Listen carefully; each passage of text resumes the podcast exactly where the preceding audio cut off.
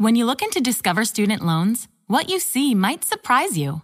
We can help cover your college costs, don't charge you fees, and give you cash rewards for good grades. Ready to apply? Visit discoverstudentloans.com. Limitations apply.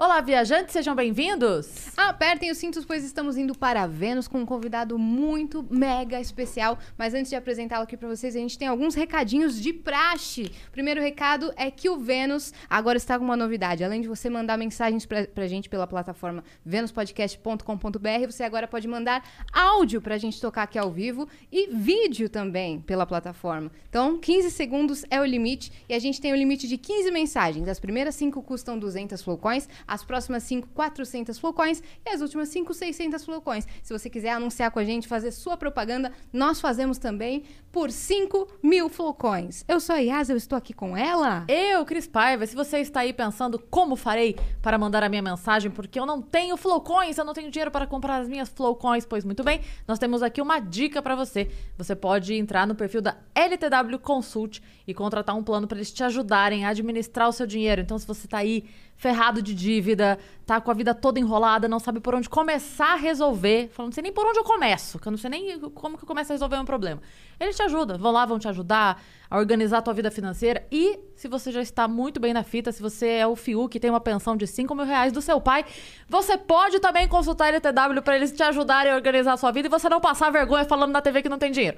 Então você pode falar com eles e eles te ajudam a administrar o dinheiro para você fazer mais dinheiro. E tá se bom? você quer investir o seu dinheiro, mas não sabe como, não sabe aonde, eles te dão orientações e belas indicações. É só você entrar no Instagram, arroba LTWConsult, e o link tá na nossa descrição aqui embaixo. O último recado que eu quero dar é que se você quiser ter um canal de cortes do Vênus, você pode, você está autorizado. A única regra é, espere o nosso episódio terminar para poder soltar os cortes, beleza? Tamo junto. E agora sim, faça as honras, Cris Paiva, de falar com quem que a gente tá aqui hoje. Hoje nós estamos com. eu- cara, eu não sei nem como dizer, porque a gente ouve a voz dele há muitos anos cantando, e é uma música que eu acho que toda família já cantou, eu acho que é tema de grupo de família no WhatsApp, É, a música certeza. dele. Dudu Nobre. Presente, tô na área. Que Prazer, hein? isso, prazer é É nosso. que é o negócio da LTW Flowcoins, né? Flow, Ok. flow. Flowcoins. Flowcoins. É. É quase um Bitcoin, né? Mas tudo bem, essa parada. É, é uma, é uma moeda virtual. Moeda, falei que era uma criptomoeda, está É na moda, tipo gente. uma criptomoeda, mas dentro da plataforma do Flow. Porque ao invés da gente receber pergunta pelo Superchat ou pela, pela Twitch, a gente recebe pela nossa própria plataforma. Que o programador que, que fez tudo direitinho. E agora, ao, ao invés de escrito, dá também pra mandar com áudio. Que maravilha, hein? É isso, a pessoa pode participar com a sua carinha, inclusive. Se Com ela quiser mandar carinha. um vídeo. Que maravilha, Ela hein? pode, Pô, se ela tiver. parabéns. Inclusive, pode. Não precisa, não precisa se arrumar, não, gente. Pode mandar É. de pijama, tá tudo certo. De repente, se você quiser que o, que o Dudu Nobre veja o seu vídeo, essa é a oportunidade. É uma Exato, baita oportunidade. exato. Manda Tocando, ver, cantando, manda, Manda aí. ver, vamos com tudo. Barraremos com tudo. nudes. É Ah, lógico. é, né? O Vitão É tá, tá gerenciando todas as E mensagens. se mandar nude, já vou avisar desde já. Se você mandar nude, a nossa equipe vai editar, vai botar um peru bem pequenininho pra você passar vergonha. Ou não vai nem editar. É, ou, ou não vai nem editar, porque, enfim, pra pessoa. Bola, bom prazer. Ah, Dudu, você chegou agora? Todo tranquilão do Rio de É, Minha Janeiro. comadre, essas coisas, né, minha comadre? O Dudu, a gente chegou tudo acelerada, porque hoje o dia, hoje o dia tá assim, Nossa, corridaço pra tamo, gente. Tamo desde que hora, Yasmin? Desde as nove da manhã em pé, trabalhando. Trabalhando. É, e aí o Dudu chegou aqui na maior tranquilidade e o dia dele foi corrido também. Só que ele É. passa uma paz. Mas é, minha comadre, tem que ser. Pra que, que você vai sair do sério, E né? olha que eu já tô no segundo Red Bull, né? Se o Red Bull não te deu um. É, pô, ainda tomei punch uns de café, adrenalina. uns cafezinhos também hoje, mas tranquilaço, minha Tranquilaço. comadre. A gente vem aqui Não faz efeito pra você ou você. Esse é você acelerado? Ah, quase isso. Não, mas eu fico de boa, assim. Eu, é aquela coisa, né? Passado o tempo, assim, você vai adquirindo a experiência, né? Eu comecei cedo, né, minha comadre? E aí você vai adquirindo a experiência. É aquele jeito, né? Levar a vida na tranquilidade. Pra que, que eu vou esquentar minha cabeça? É, não, mas de vez em quando dá, dá- dá- a gente esquenta a cabeça. Você quando- sai do sério? É. Como é que é você bravo? É brabo. Eu brabo é brabo. É Você vai, fera, você vai né? no, você vai pro outro extremo? Mesmo assim? É. O pau come, comadre. Aí vira É. outra pessoa. Se me irritar ao extremo, aí vira outra pessoa. Você acha que você controla pra não ficar nervoso, porque você sabe que se você ficar é uma vez só? Também é mais, ou menos isso. É. E é o seguinte, né? Com quatro filhos é brabo, né, minha comadre? Quatro filhos é complicado. De vez em quando a gente explode. É, né? Você é ponta firme assim com eles? Não, eu até sou tranquilo, liberal, mas, tipo assim, tem horas que a gente explode, né? Aí só a minha pequenininha que eu nunca, nunca dei um. Ah, Uhum. minha pequenininha é mó barato. Quantos anos ela tem? Cinco. Ó, tá na melhor Ah. idade. Por quê? Minha vontade é que todos tivessem desse tamanho até hoje. Pô, porque é o seguinte, né? Quando vai fazendo 10, já começa. Com 12, 13, já acha que é dono do mundo. É brabo, comadre. Você tem É. que ficar ali, pá, né? Eu tenho uma de 19, que é a Olivia, né? Que É a sua mais velha? minha mais velha. É, ela vai tá se lançando cantora aí Ô, louco. em breve. A gente já tá fazendo pré-save lá da música nova, da música de lançamento dela, clipe, aquele negócio todo, só que a, a praia dela é, é trap, né? E, Ah. e- e pop. Tem a Thalita com 17, o João Eduardo com 10. O João Eduardo é todo gamer. Tá É, nessa, nessa é vibe. gamer. Ah, aí ela vai fazer os vídeos dele. Oi, gente, aqui João Eduardo, não sei o que, aquela coisa. Ele bem- faz, ele faz? Bem internet. Stream, é, essas né? paradas aí. Aí, pô, chegou pra mim, eh, foi quando? Anteontem, né? Eu cheguei, ele fica pesquisando tudo, né? Na internet. É João Eduardo? João Eduardo. É, esse é o nome também, não é Meu não? nome também, que era o Ah. nome do meu pai, nome do meu tataravô. Na, na verdade, eu sou o sexto, sempre o mais velho da minha família, da família nobre, é João Eduardo, né? E tem a minha Alicinha lá de cinco aninhos lá, que é meu tesourinho, né? Dorme com o papai. Aí, pô, vem, fica com o papai, aquela coisa toda, né? Grude. É grude. É, grude. gostosa a A cidade. Alice é de quem? É do papai. Ai, Aí a mãe fica meio bolada, ela, e a mamãe? Perdeu. desenrolada, menina. Ô, mó. Fofinha demais. Você falou que a Olivia vai se lançar aí no trap. Você teve participação na produção musical, ajudou a compor alguma coisa assim? A gente dá uns alô, né? Porque na verdade ela era pra. Ela ia- ia pro lado do esporte, né? Ela foi campeã mundial de jiu-jitsu, foi vice-campeã brasileira e sul-americana de levantamento de peso. Tá maluco? Ô, Olivia, Marinha. deixa um talento pras pessoas, Olivia. É, e aí ela, ela foi vice-campeã de, de levantamento de peso LPO, né? Sul-americana e brasileira. E aí, cara, quando eu fui 18 anos, tinha aquela situação que eu ia enganjar na Marinha para vir terceiro sargento, né? Que a Marinha, as Forças Armadas, elas estão fazendo uma seleção, né? Eles têm olheiros em diversos esportes, para fazer uma seleção de atletas para treinarem nas Forças Armadas para participar das Olimpíadas. Na última Olimpíada a gente teve bastante Teve, atleta, né? teve. Que, Tem que tem vieram. até uma prima minha, a Rosângela, que ela, ela é do atletismo, né? E aí é medalhista olímpica também, e aí ela é do exército. né? E aí, pô, ela começou a fazer lá e tinha que 18 anos tem que resolver. se Você vai enganjar no exército, vai ficar na, na força armada ou não. Ela veio, não, pai, eu, pô, vim a terceiro sargento, Bolsa Atleta Nacional e Internacional, fazer uma pratinha legal. Aí ela olha pra minha cara, eu quero ser cantora. Eu falei, tu tá de sacanagem. E ela compõe, toca piano, canta pra caramba, né? E aí pegou e foi pro lado da música aí, né? Aí tá, estamos lançando ela aí. Você teria feito a mesma escolha. Olha, eu fiz mais cedo, né, minha comadre? É. Na verdade, eu já trabalho com A música. música te escolheu, né? É, desde os 10 anos que eu trabalho com música. Acho que trabalhar assim, você falar, ah, sou profissional da música, você começa a ganhar algum dinheiro com Sim. música. Eu comecei a ganhar direito autoral com muito, muito cedo, com 1984. Quando eu tinha 10 anos de idade, eu já ganhava meu direito autoral. E aí, as coisas foram acontecendo. Eu entrei na faculdade de Direito, mas aí chegou um momento que não deu para conciliar mais a faculdade com a música. Eu abandonei a faculdade de Direito e virei músico mesmo de Você fez quanto tempo? Cinco períodos, Ô, louco. dois anos e Dois meio. anos e meio. Foi até bastante, né? É. Foi, foi até bastante. Metade do curso, né? Porque vocês são cinco Foi. anos direito. É a maior vontade de terminar. Até, pô, qualquer hora dessa aí, até vou, vou ver isso aí, que eu acho que é super importante. Eu acho que para a formação das pessoas é, é bem importante você ter um. Você ter a possibilidade de ter o canudo lá, né? Que seja, eu acho que qualquer, qualquer tipo de conhecimento é super importante. É válido em qualquer fase da vida, eu né? tava até falando isso pra minha filha essa semana. Minha filha gosta muito de cozinhar, né? Qual, filha? A, a Thalita, a 17 Uhum. que ainda tá morando comigo, a de 19 já tá, já foi já pra casa dela. resolve A Olivia já tá morando Já sozinha? tá, já, já mora sozinha, já Aí vai com o namorado, aí depois, pô, briga com o namorado, o namorado sai, aí depois volta de novo, é um tal de ele carrega a televisão dele, volta e vai e volta com a televisão dele. Eu falo, cara, mas porra, bicho, não é que é isso, gente? Vou te falar, pelo menos é a dele. É. é. Pelo menos, né, minha Pelo comadre? menos. E aí, né, ela, pô, a Thalita tava falando pra ela, falei, pô, cara, você gosta de cozinhar, pô, vai, cai pra fazer um curso de cozinha, porque eu acho que hoje o que acontece é o seguinte, né, as pessoas, elas não, não, não têm, pouca gente tem essa consciência de que praticamente 70% das profissões que hoje existem, daqui a 20 anos não vão existir mais. É.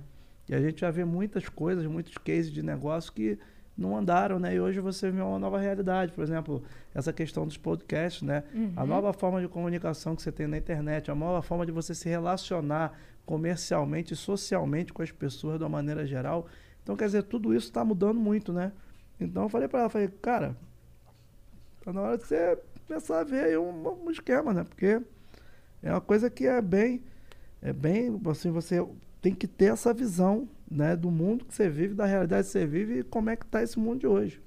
Uhum, e E ela, como- tá, ela tá bem na. 17 anos, ela tá bem na fase de saída do, da- do colégio, né? É, pra mano. escolher a E é profissão aquilo, e né, tudo pô? mais. E aí tu, você vê aquela coisa formalzinha, né? Você vê que realmente a única coisa formal, assim, que acho que te, te emprega a vida inteira é o governo, né? Porque você entra lá, faz o concurso público é, lá. concurso público. Entrou no concurso, você fica a vida inteira ali, né? Mas os outros é a transformação o tempo inteiro. Uhum. E aí, momentos desses, como a gente está vivendo com pandemia, né? Onde as relações comerciais, tudo mudou.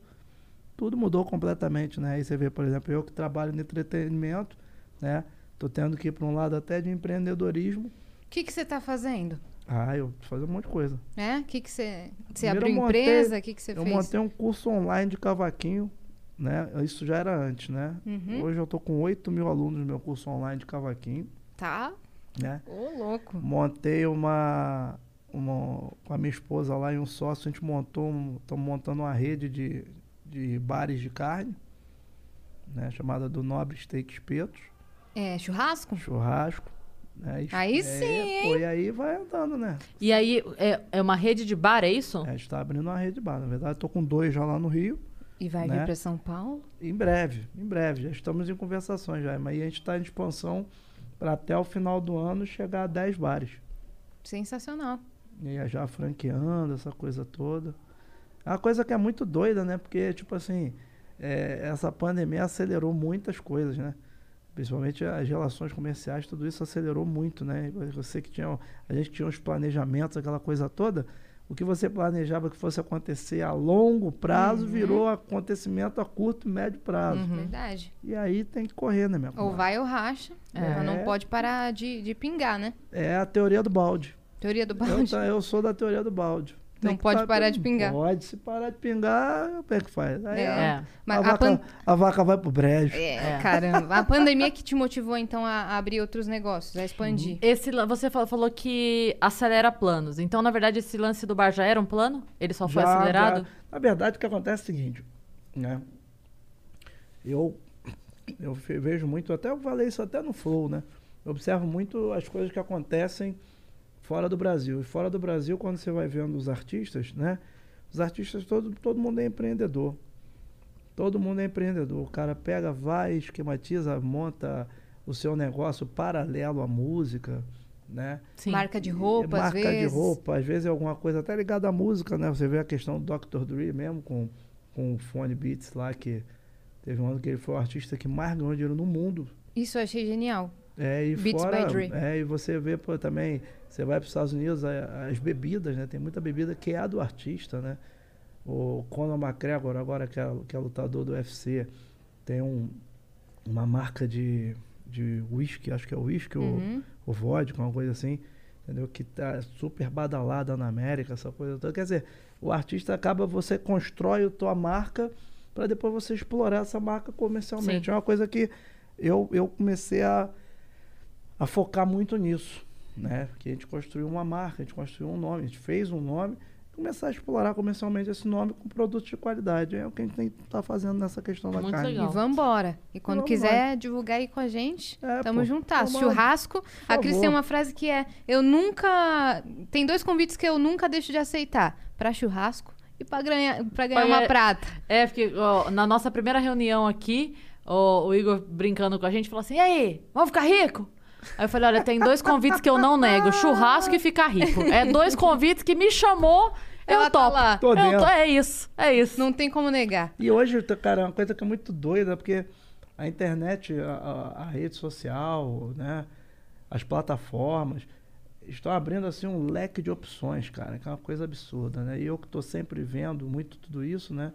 Hoje eu costumo até dizer que o cara que é, que é empresário, realmente o cara que é empresário artístico, ou então empre, é, manager né, de, de artistas, o cara tem que estar antenado com muita coisa e está tendo sempre que voltar ao banquinho da escola. Uhum. Se você não voltar ao banquinho da escola para se reinventar, você fica pelo caminho. Mas você já tinha essa visão voltada pro empreendedorismo? Já, já sempre tive, sempre tive essa visão, Uhum. né? De pegar e tá. Lógico que é uma coisa quando você pô, tem uma agenda que você faz 20, 25 eventos por mês, aí você não tem tempo nem para. Sim. Mas aí quando chega uma pandemia que, pô. Nem você tempo e fica... nem necessidade, né? É. É, necessidade sempre tem, né, minha comadre? Porque com quatro filhos a necessidade é grande, minha comadre. Vou te falar, negócio, eu fico pensando no LTW aí.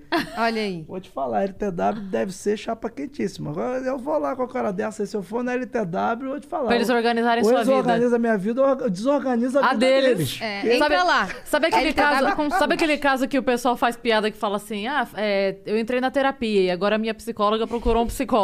Rapaz, é isso. Me lembra, ah, me você lembra vai. um- isso me lembra uma época que o, o Zeca Pagodinho pegou e contratou um personal trainer, bicho. Ô, louco. E aí ele ia. Por essa eu não o esperava. Foi, ele contratou um personal trainer. Ele falou assim: eu contratei um personal trainer. Depois não tempo, ei, compadre, o personal trainer. Ele, pô, bicho. Desencaminhou o personal trainer.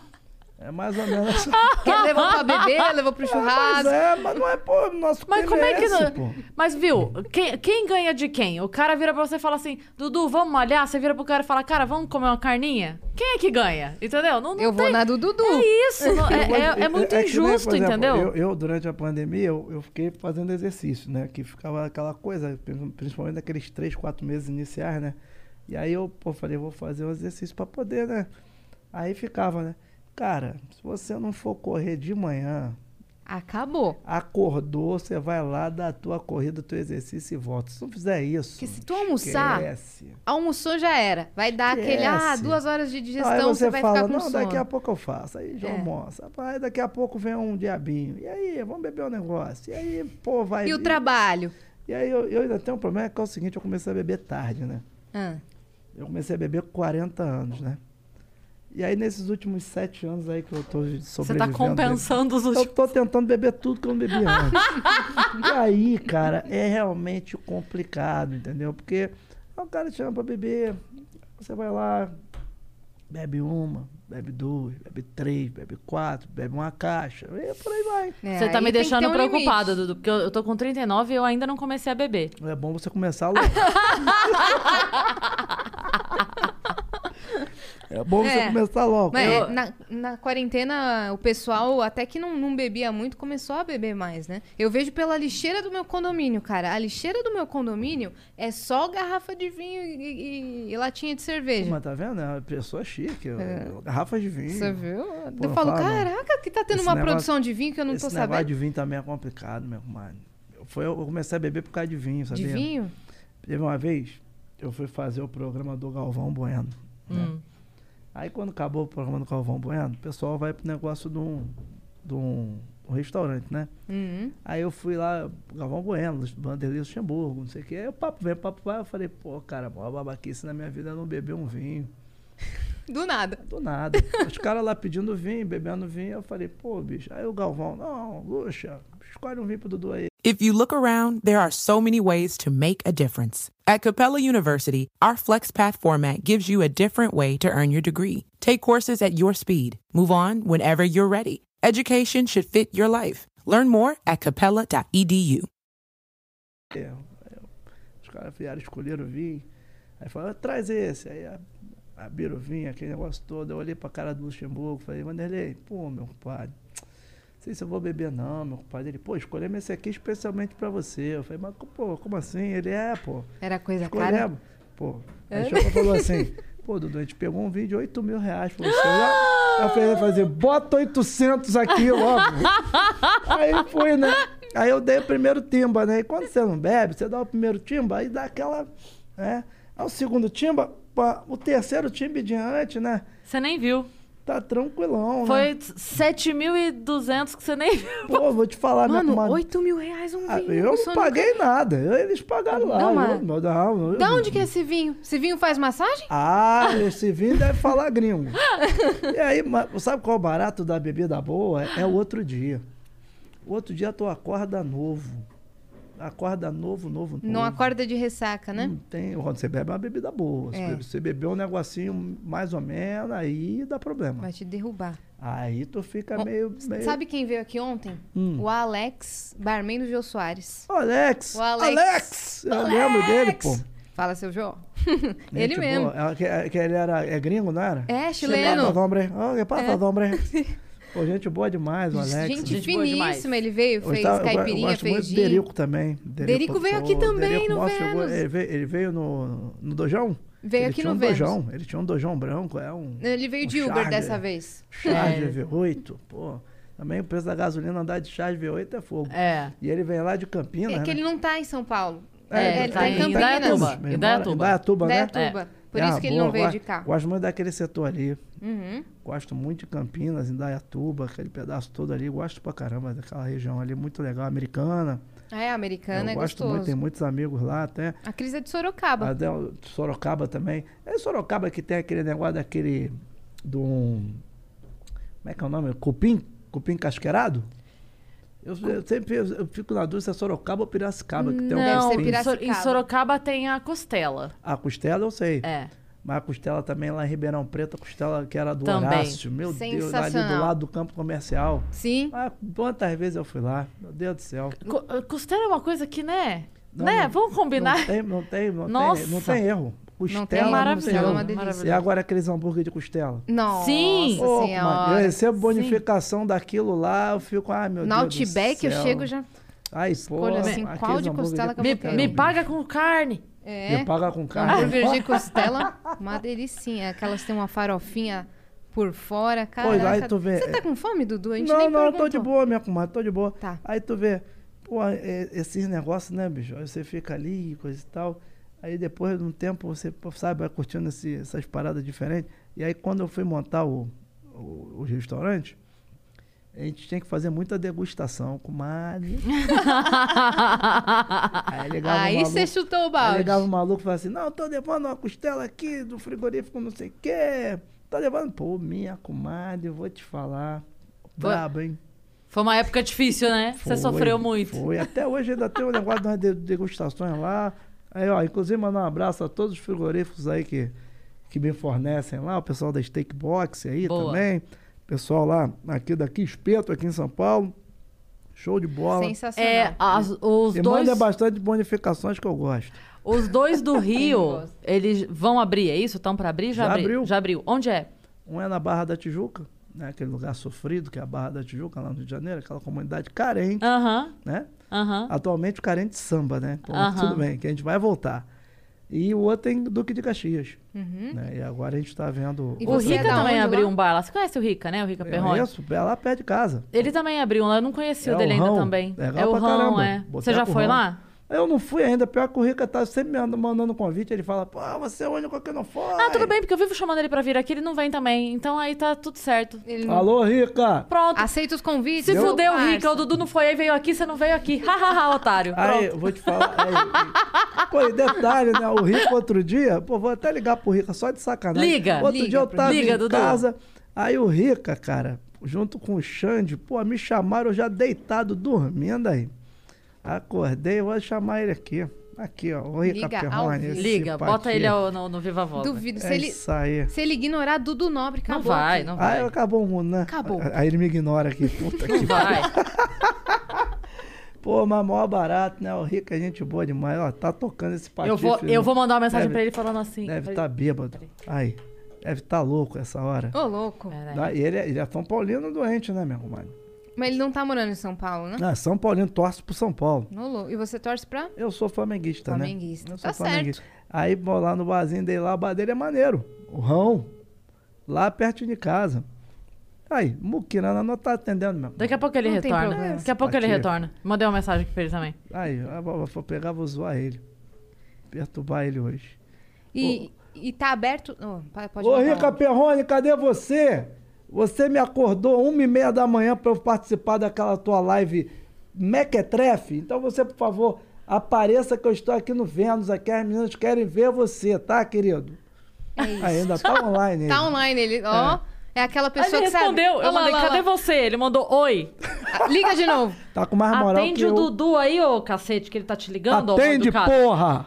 Ele deve fazer que nem aquelas pessoas que veem a ligação chegando, espera acabar e fala: Oi, me Oi. ligou, É. é. né? Vai ligar pra ele de novo? Ah, deixa, Deixa ele. ele, agora- retorna. Agora ele, que Agora ele, ele que retorna. É, É. isso aí, ele Dudu. que nos procure. É isso aí. Já, já liguei uma vez, agora é ele que veio atrás. E Baba tá- Baby, Baby Baba. E tava fechado o bar nesse período de lockdown? Já voltou? Comadre. É, tava fechado. É, fazendo só delivery. Delivery. É. Foram maus momentos ou bons Na momentos? verdade, o meu negócio é um pouquinho mais, mais recente, né? E agora, agora ele responde. Ih, puta que pariu, tá rindo pra caramba aqui. E agora ele chamou de volta. Agora atende. Agora atende. Põe no Viva Voz. Estão levando qualquer um aí, hein? E aí, querido? Ó. Ô, Dudu, põe ele aqui ó, pra galera ó. em casa ouvir ele falando. Aí. Aí. Não vai me sacanear, não, hein, porra. Nunca me convidou pra nada, Cris Pai, meu irmão. Vai tomar no seu cu, Ricardo. Maluco! Isso. A Se, eu Cara, não, se eu não te amasse, tu ia apanhar. ela te chamou semana passada pra estar aqui. Ela não supera o não que eu falei pra ela. Me ama muito. Fala, Rica, você me ama muito. Mas muita coisa. A única mulher que eu tive perto com uma arma na mão e não atirei. Pelo contrário, eu te ajudei a descobrir o teu, o teu olho de, de mira. Lembra? Isso aí, é verdade. Vocês estão levando Dudu pra qualquer coisa mesmo aí mesmo, então, né? Lógico que não. É isso. Aí, tá vendo só? Ainda me convidado primeira linha, meu parça. Olha, vocês já começaram o podcast com ele ou já acabaram? Não, estamos começando agora. Tamo ao vivo. Pra ser sério, o Tico tá no meio. Quase- no Clica, clica aí em Vocês fechar. perguntam pra ele que negócio é esse dele ficar vestido de amarelo na Sapucaí se o coração dele é verde e branco. Vamos perguntar, vamos Você sempre perguntar. leva essa coisa, pra- as coisas pra esse lado, gente. Se as pessoas, gente. Expõe ele. Expõe ele, Rica. Ô, ô, mozão, vamos, a gente vai continuar conversando aqui depois. Mozão! É porque a gente se trata assim. A gente se trata assim. Mozão! Ô, mozão, a gente vai continuar conversando aqui. Depois você diz pra gente que dia você vai vir, pelo amor de Deus, que eu não aguento mais o povo perguntando quando você vem. É, é muita fama, não tô aguentando. Nem Instagram tenho mais. Ah, você não tem mais Instagram. Ah, a gente não quer mais. Obrigada, querido. Quando você chegar em 100 mil de novo, você avisa. Beijo, obrigada, viu? Tchau. Valeu, Rica! Saudações independentes. Tô de verde, ó. Tô Olha lá. de verde! Saudações independentes, tá, querido? Gente fina. O que, que ele falou aí que você tava de amarelo? O que, que é essa história aí? Não, não é que eu sou. Eu sou mocidade independente Padre Miguel lá no Rio, né? É. E a gente cresceu nas escolas de samba do Rio, né? Comecei no Salgueiro, aquela coisa toda. E aí, eu parei de fazer samba enredo e depois voltei a fazer samba enredo, né?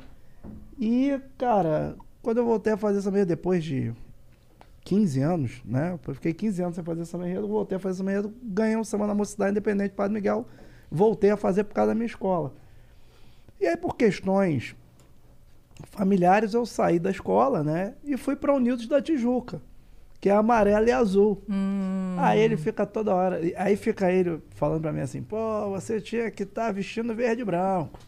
Aí fica o pessoal do Salgueiro falando, pô, você fica bem de vermelho e branco. e aí o pessoal da Tijuca, pô, eles têm que entender que você veste amarelo e azul. Entendi. Aí fica essa, essa, Você esse fica clima. passeando na... Aí, aí ficam- Entendi. aí quando eu vou desfilar, eu desfilo na Tijuca de amarelo e azul, e a reclamação é de quem não tá na Tijuca, é, dos, o- dos não tijucanos é geral, né? O Rica é apaixonado por- por- pelo carnaval do Rio, né? É. Eu lembro que no ano retrasado, né? Que ano passado não teve já. Ele ficou doente e ele não pôde. Ele ficou maluco, assim, de não estar lá e não poder estar. Nossa, ele é apaixonado. Porque a pelo- gente boa demais. Acho que, tipo assim, é um grande, um grande profissional, né? E militando numa área que é o esporte, né? Sim. Que acho que na, na, na comunicação em geral, na internet, cresceu muito, né, É. cara? Ele conseguiu uma coisa que pouca gente consegue, que é a liberdade de não depender de nenhuma mídia, né? Isso é Exatamente. muito legal.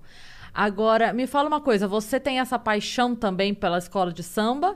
Ou como é que é isso pra você? Porque, eu- obviamente, você é sambista, trabalha com isso e coisa e Uhum. tal, mas você também entra em briga fervorosa, assim, de defender, de... Não, até que não. Você Eu- gosta do carnaval em Eu si? gosto do carnaval, minha paixão é pelo samba em si, até porque o que acontece é o seguinte, a escola de samba, ela tem tem seus momentos, né? Tem um momento que um grupo tá no poder, tem um momento que outro grupo da escola tá no poder, tem escola que só tem um poder.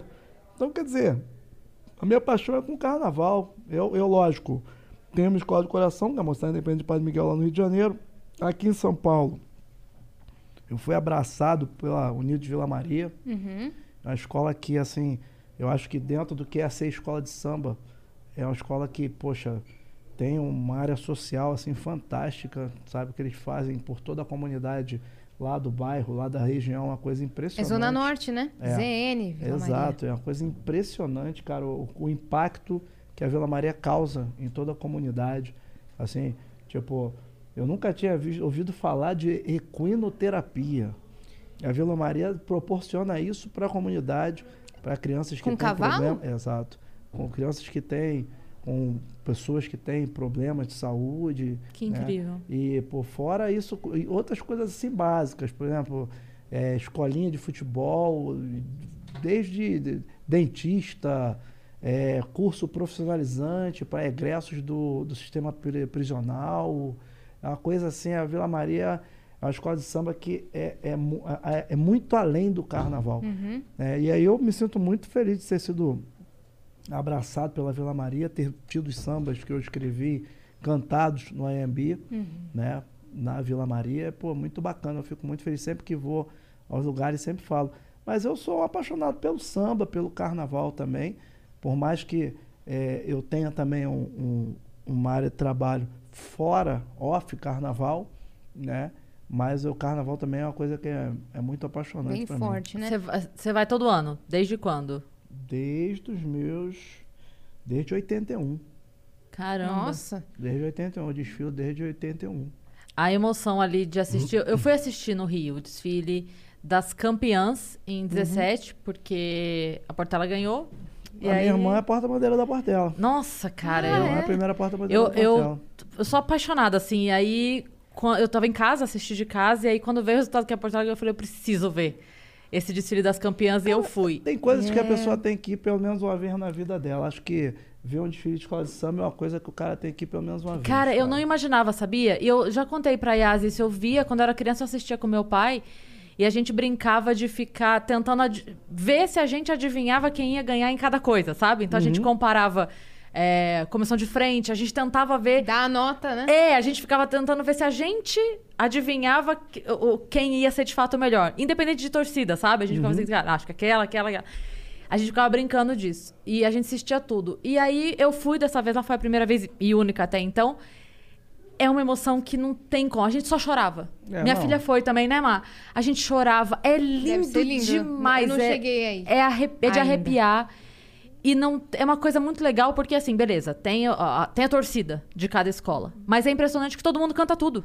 É. Todo mundo canta tudo. É, é lindo de ver, assim. Você via galera com a, com a camisa de uma escola, bandeira da escola, mas estava cantando todas. E é um respeito muito grande, Eu assim. acho que essa é uma coisa, por exemplo, que é, o carnaval é, proporciona, né? Por isso, às vezes, que é, a gente fica vendo essa questão da, das torcidas organizadas terem virado escola de samba, né? Porque acabou que é, restringe um pouco, né? Que pelo menos aqui em São Paulo, né? O dia que uma desfila, a outra não pode desfilar, porque tem aquela rivalidade, coisa e tal. E o samba é muito essa união, né, cara? Eu acho que é bem bacana a gente A gente vê isso aí lá no Rio, pô, é super unido. É uma coisa assim que as escolas se respeitam. Lógico, teve. Já tem uma história de algumas tretas antigas de escolas de samba, né? Que tiveram entre escolas. Mas, poxa, é muito bacana, assim, quando a gente vê as apresentações, então, de visita em quadra. É toda uma cultura, né? Sim. É toda uma cultura que eu acho que tem que tem que ser reser- é, tem que ser preservada, né? E ela tem que ser renovada, porque senão acaba virando um folclore. Eu acho que o maior medo de- das pessoas hoje que estão no carnaval, pelo menos assim, de quem tem essa cabeça mais pensante, é disso virar um folclore, entendeu? Porque realmente é uma cultura muito bacana, aquela coisa toda, e a gente que cresce dentro das escolas de samba, a gente tem uma questão de reverenciar os mais antigos, né? Reverenciar a velha guarda, aquela coisa Que é muito toda. importante, né? Homenagear. Você bem leva isso pra vida, né? É, E é esse ano foi, foi um pouco esquisito sem carnaval, né? Como é que você acha que, que vai ser o carnaval do ano que vem, se tiver? Os carnavais, né? Porque Eu acho que, vai, vai ter ser dois. uma loucura. Acho que tem Todo mundo na rua. Eu não sei se vão, vão rolar dois carnavais. Pra É. ser bem sincero com você, eu acho que é muito difícil, porque o que, que acontece? O carnaval ele tem uma agenda, né? Que é para as pessoas que não vivem o carnaval, o pessoal acha que é só em fevereiro, março. Não. Na verdade, para um mês, né, e no outro mês já está começando a já tá começando a fazer as coisas todas Sim. planejadas para o outro carnaval. Porque Por é isso muita é que coisa, isso é né? uma Carro indústria. alegórico. É, por isso que isso é uma indústria. E na verdade, por exemplo, você pega todas aquelas roupas lá, a maioria das escolas hoje são aulas de comunidade, né? Aí a pessoa pega, quando ela pega a roupa, ela, ela assina um termo de responsabilidade para devolver aquela roupa. Quando a pessoa devolve aquela roupa, aquela roupa é desmontada, entendeu? E todos os materiais recicláveis são usados em outras fantasias no outro ano. Porque se a cada ano a escola for fazer, for ah, comprar material novo, entendeu? O carnaval fica cada vez mais inviável, Uhum. entendeu? Então, porque boa parte daquilo ali é importado.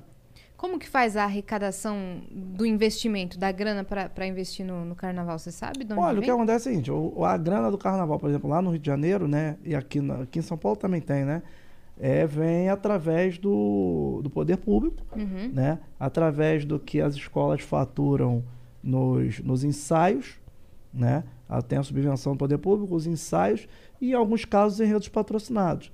Por exemplo, você tem lá a história da sua família.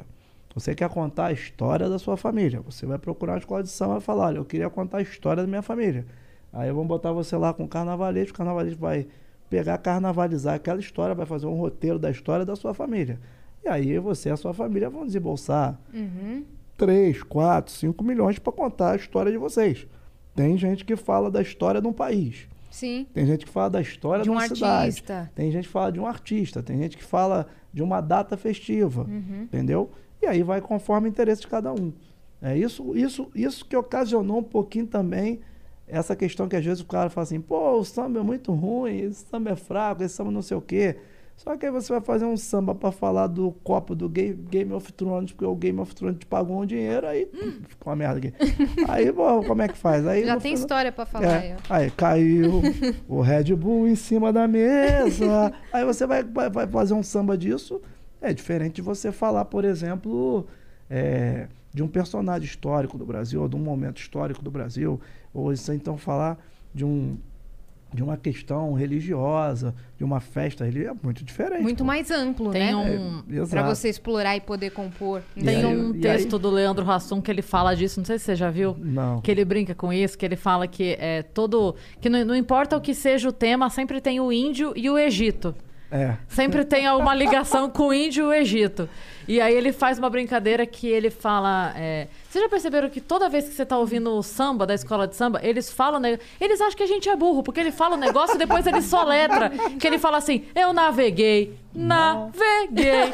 Pô, eu entendi na primeira vez, querido. Você não precisava falar silabicamente como se eu tivesse quatro anos. É muito bom ele falar, porque tem isso mesmo, né? Ah, tem. É, É. verdade é o seguinte, aí ele fala, e aí vem o índio. O índio. É porque o que acontece é o seguinte, né? Isso aí já é técnica de, de composição, né? Que você, quando vai fazer um samba enredo, você tem que pegar e entender que cada. Ali você vai fazer um samba para ser cantado, por exemplo, na rádio, uma coisa. Isso é uma parada. Agora você vai fazer um samba você tem que entender que o samba vai ser cantado por 5 mil pessoas Sim, numa avenida. sim. E pelo menos esse samba vai, vai ser cantado 70 vezes. Sim. Olá, Entendeu? vou eu. Lá vou eu. É aquela coisa. Então, é, É, tipo assim, exato. É. Aí você Eu tem, entendi da primeira! aí você tem que pegar, você não pode fazer, tipo assim, muita coisa picotada. Imagina, é, 5 mil pessoas cantando, no mexe, mexe, no bole, bole, seu corpinho mole, chegar pra balar. Tua eu fico música, pensando, pode, você pode, não pode, E no andamento aqui, no mexe, mexe, no bole, bole, seu corpinho mole, chega pra balar. Eu fico pensando, você pode, não pode, você não pode, chegar. Aí, pô, tipo assim, não tem como, cara. Sim. Então você tem que fazer uma parada diferente, de pegar e colocar isso de uma forma, né, dentro da métrica que permita que as pessoas cantem. É por isso que você vê muito isso aí. Eu naveguei, naveguei.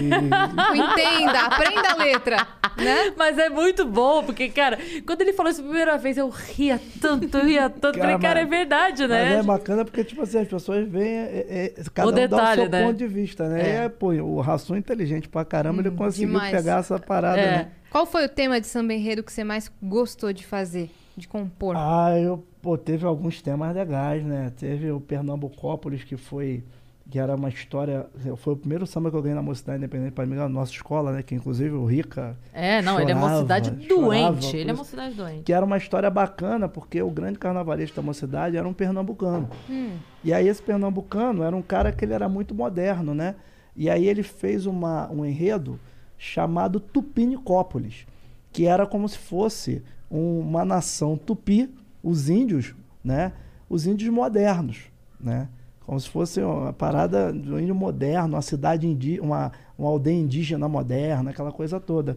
E aí a mocidade fez uma homenagem para ele chamada Pernambucópolis, que ele Genial. vinha, né? Aí a gente leu a sinopse, coisa e tal, porque você recebe uma sinopse e dentro daquela sinopse você vai fazendo o desenho, né? Do, com- o que, que você vai falar. Tem, tem alguns casos que o, que o carnavalesco permite que você faça uma leitura e você faça do seu jeito. E aí, né, comadre, eu peguei e junto com os meus parceiros a gente visualizou ele descendo numa nave espacial em Padre Miguel, aí pra- trazendo, pegando o povo de Padre Miguel, botando na nave espacial, levando para conhecer a cultura de Pernambuco. Depois volta e chega em Padre Miguel, se despede todo mundo e vai embora na nave dando tchau chorando. Foi o que a gente visualizou, né? E Pra cara, viabilizar isso daí, cara. não, mas aí você vai fazendo. Você tem ali entre 28 a 32 linhas para você faz- falar disso, Aham. né? E sempre entendendo que você tem que fazer um samba pensando na bateria da escola, no canto da escola, porque cada escola toca de uma maneira diferente. Por exemplo, você vai fazer um samba pro Salgueiro, o Salgueiro toca aqui. Vai fazer pra Mocidade, a Mocidade toca aqui. Isso dá diferenciação na hora de Caramba. você É, o- é o fazer. BPM que é É, diferente? o BPM é diferente. Por exemplo, você vai fazer para Vai Vai aqui em São Paulo, Vai Vai toca na frente. Você vai fazer para Vila Maria. É tudo Cara, é o muito BPM diferente. humano, bro. O que, que é isso? Caramba! E- e tem- Metrônomo? E tem diferenças praticamente de quase 10 batidas por minuto. Uhum. É, é uma coisa que é bem. Então, quer dizer, você tem que pegar tudo isso, né? Aí, pô, tipo, aí você vai fazer um samba desse, com um enredo bacana, quando você tem um enredo legal pra caramba assim, aí pra gente é muito legal. Sim. É muito bacana. Agora, quando você vai fazer, tem uns que é brabo. Uhum. Tem uns que são brabo. Tem Brabo uns de difícil? difícil. Eu já tive alguns aí, já tive um que falava de luz, que era complicado, porque tinha que falar da energia, né, da, da, da energia elétrica. Uhum. E aí tinha que falar do gato da energia elétrica no meio do samba. E aí. foi, Pra meter o gato no meio da teve letra. um que eu fiz com o Jorge Aragão na Unido da Tijuca, que foi um grande desafio. Acho que para mim foi o maior desafio como compositor. Foi ter feito aquele samba, né? Que foi o samba que falava da arquitetura. Arquitetura e urbanismo. Nossa. Aí no meio do samba você tinha que botar o concreto, tinha que botar um monte de coisa, alicerce. Rima com o quê, gente? Aí você Alicerce tem que rima ter. com o quê? Você tem que ter, tem que ter um, uma visão, né, por exemplo, de usar algumas saídas, que é você usar essas palavras que são difíceis de você musicalizar, você usa ela no meio da frase, entendeu? Você porque tem que ter, tem coisa Sim. que pô, você não pode pegar e São falar, palavras-chave, né? não vai falar de arquitetura sem falar do concreto, Sim. entendeu? Então, esse- sem falar das curvas. É E dos, dos seus sambas enredo, assim, qual você acha que ficou mais famoso, que caiu na boca do povo? Cara, assim? eu peguei uma época de samba enredo que fo- foram épocas diferentes, né? Foram épocas onde os grandes sambas já não existiam mais. Assim, os grandes sambas enredo, assim, os famosos mesmo, é da década de 90, alguns dos anos 2000. Eu tive um samba na Viradouro que até hoje, quando canta na Marquês de Sapucaí, é uma coisa absurda, né? Que é o orgulho de ser Niterói, né? O orgulho de ser Niterói, reluz no rio, o meu tesouro, de braços abertos, orai por nós. Canta Viradouro. Que era uma coisa que foi, pô, a Viradouro foi até campeão, uma das campeãs do Caramba. carnaval. Virou o hino de, samba, de né, Niterói, que- isso aí. É, pô, foi praticamente isso. Porque quando canta assim nos ensaios, assim, a escola inteira. É uma coisa que é muito surreal, porque é uma disputa de samba, e era um samba que a escola não queria. Hum. A, escola, a, a, a, a comunidade, de uma maneira geral, queria um outro samba. E o presidente peitou e falou: é esse o samba. E foi o samba e, E ganhou. e ganhou. E caiu na boca E o do motivo, povo. da, um dos motivos assim, de ter ganho, lógico, foi um carnaval belíssimo que a escola fez. Mas o samba, esse momento do canta viradouro, foi uma coisa assim que foi o, o- praticamente o acontecimento daquele ano, de 2014. Foi esse canta viradouro na avenida, que a bateria de braços abertos, orar, pagaragata, tchum, tchum, a avenida inteira. Canta, vira, pagaragata, tchum, tchum, aí vinha, porra. Mas deve ser uma energia Foi. surreal, deve Foi. ser e surreal. pra gente, assim, é como se fosse um momento de êxtase, mas é uma coisa muito louca, porque no formato, a direção que foi o Samba Enredo, quando acaba o desfile, pra gente, acabou tudo. Teve um também que foi brabo, que o, aqui na Vila, na Vila Maria, teve um ano que o enredo foi o Chaves. Pô, foi complicado. Porque você fala, cara, como é que eu vou botar Chaves, cultura mexicana, não sei o quê, né? E aí, mas cara, eu fiz um, no refrão a gente fez um isso, isso, isso, é paixão, em reviver a folia minha, chaves do meu coração. A mais famosa chegou, eterno caso de amor. Isso, isso, isso, Eu lembro é disso daí, paixão. eu lembro. Vem reviver a beleza e a minha nobreza, chaves do meu coração. Pô, é, é, foi assim, Muito legal. mas você ter essa sacada, porque é coisa difícil de você carnavalizar, né? Você, Sim. você levar pro lado do carnaval Chaves é brabo. É brabo. Sim. Aí vem Marmanjo falar que o Sim. samba é fraco. Dá licença. É, mas é. Dá é- licença. É, é revoltante, minha comadre. É, né? O cara passa meses trabalhando naquilo lá, pensando É. todas as referências, pesquisando às vezes temas que você nem sabe direito. E, e, e, é o- e o que acontece é o seguinte, né? Os grupos que fazem samba enredo são grupos de muita qualidade. Sim. Eu acho que o samba enredo ele tem uma renovação de compositores, né? Que é uma coisa absurda. E, aí, pô, às vezes vem, vem compositores assim que você olha e você fala, cara, pô, peraí, como é que esse cara tava onde, cara? Né? E é muito, muito bacana isso, cara. E essa a renovação. Você sabe, Não, eu ia falar. falar que é, em 2017 teve um, um samba enredo da Mangueira. Minha mãe é mangueira. E aí a gente acaba curtindo por causa dela, né? Uhum. E aí o samba enredo da Mangueira, eu lembro que a primeira vez que eu ouvi. Olha que loucura, eu nem ouvi o original. Eu ouvi porque apareceu na minha timeline do Facebook uma menina, uma criança, que gravou e a voz dela era lindíssima. Era uma. Tipo, devia ter 10, 11 anos a menina assim. E a voz dela era lindíssima. Eu falei, meu Deus, que música é essa? E aí eu fui ouvir a música toda, percebi, obviamente, pela letra que era o samba enredo da Mangueira daquele ano. Arrepiei inteira, já chorei ouvindo a menina, fui atrás. E realmente ganhou o Samba Enredo 2017, porque não tinha como. Era uma letra que falava. É, o meu tambor. Não, é. O meu tambor tem axé, mangueira. Sou filho de fé do povo de Aruanda. Nascido e criado pra vencer demanda. Batizado no altar Ah, do, samba. Eu lembro, É sambão. lindo. Essa música Eu toda é linda. é porque ela. samba. fa- Acho que é- deve ser de algum amigo meu, com certeza. É de Dudu, meu, essa não lembro música, é. olha, eu cantei um trechinho, então eu- ela é linda, porque ela fala é, de crença, mas de uma maneira muito bonita. E ela não fala de uma, Uhum. sabe? Porque ela fala ao mesmo tempo de terço, e ao mesmo tempo de mandinga, e ao mesmo tempo de. Fala com todos. Fala, né? É porque não fala da religião, fala da crença da, Uhum. da pessoa, né? E é lindo demais, não tem como não se emocionar, assim. É lindo Vou demais. procurar essa daí. É lindo eu tô demais. até procurando Conheci. os autores aqui pra ver quem é o Com samba. certeza você deve conhecer. Deixa eu ver aqui. É que, aí quando você bota aqui. Ah, meu palhaquinho. Meu palhaquinho, Fionda.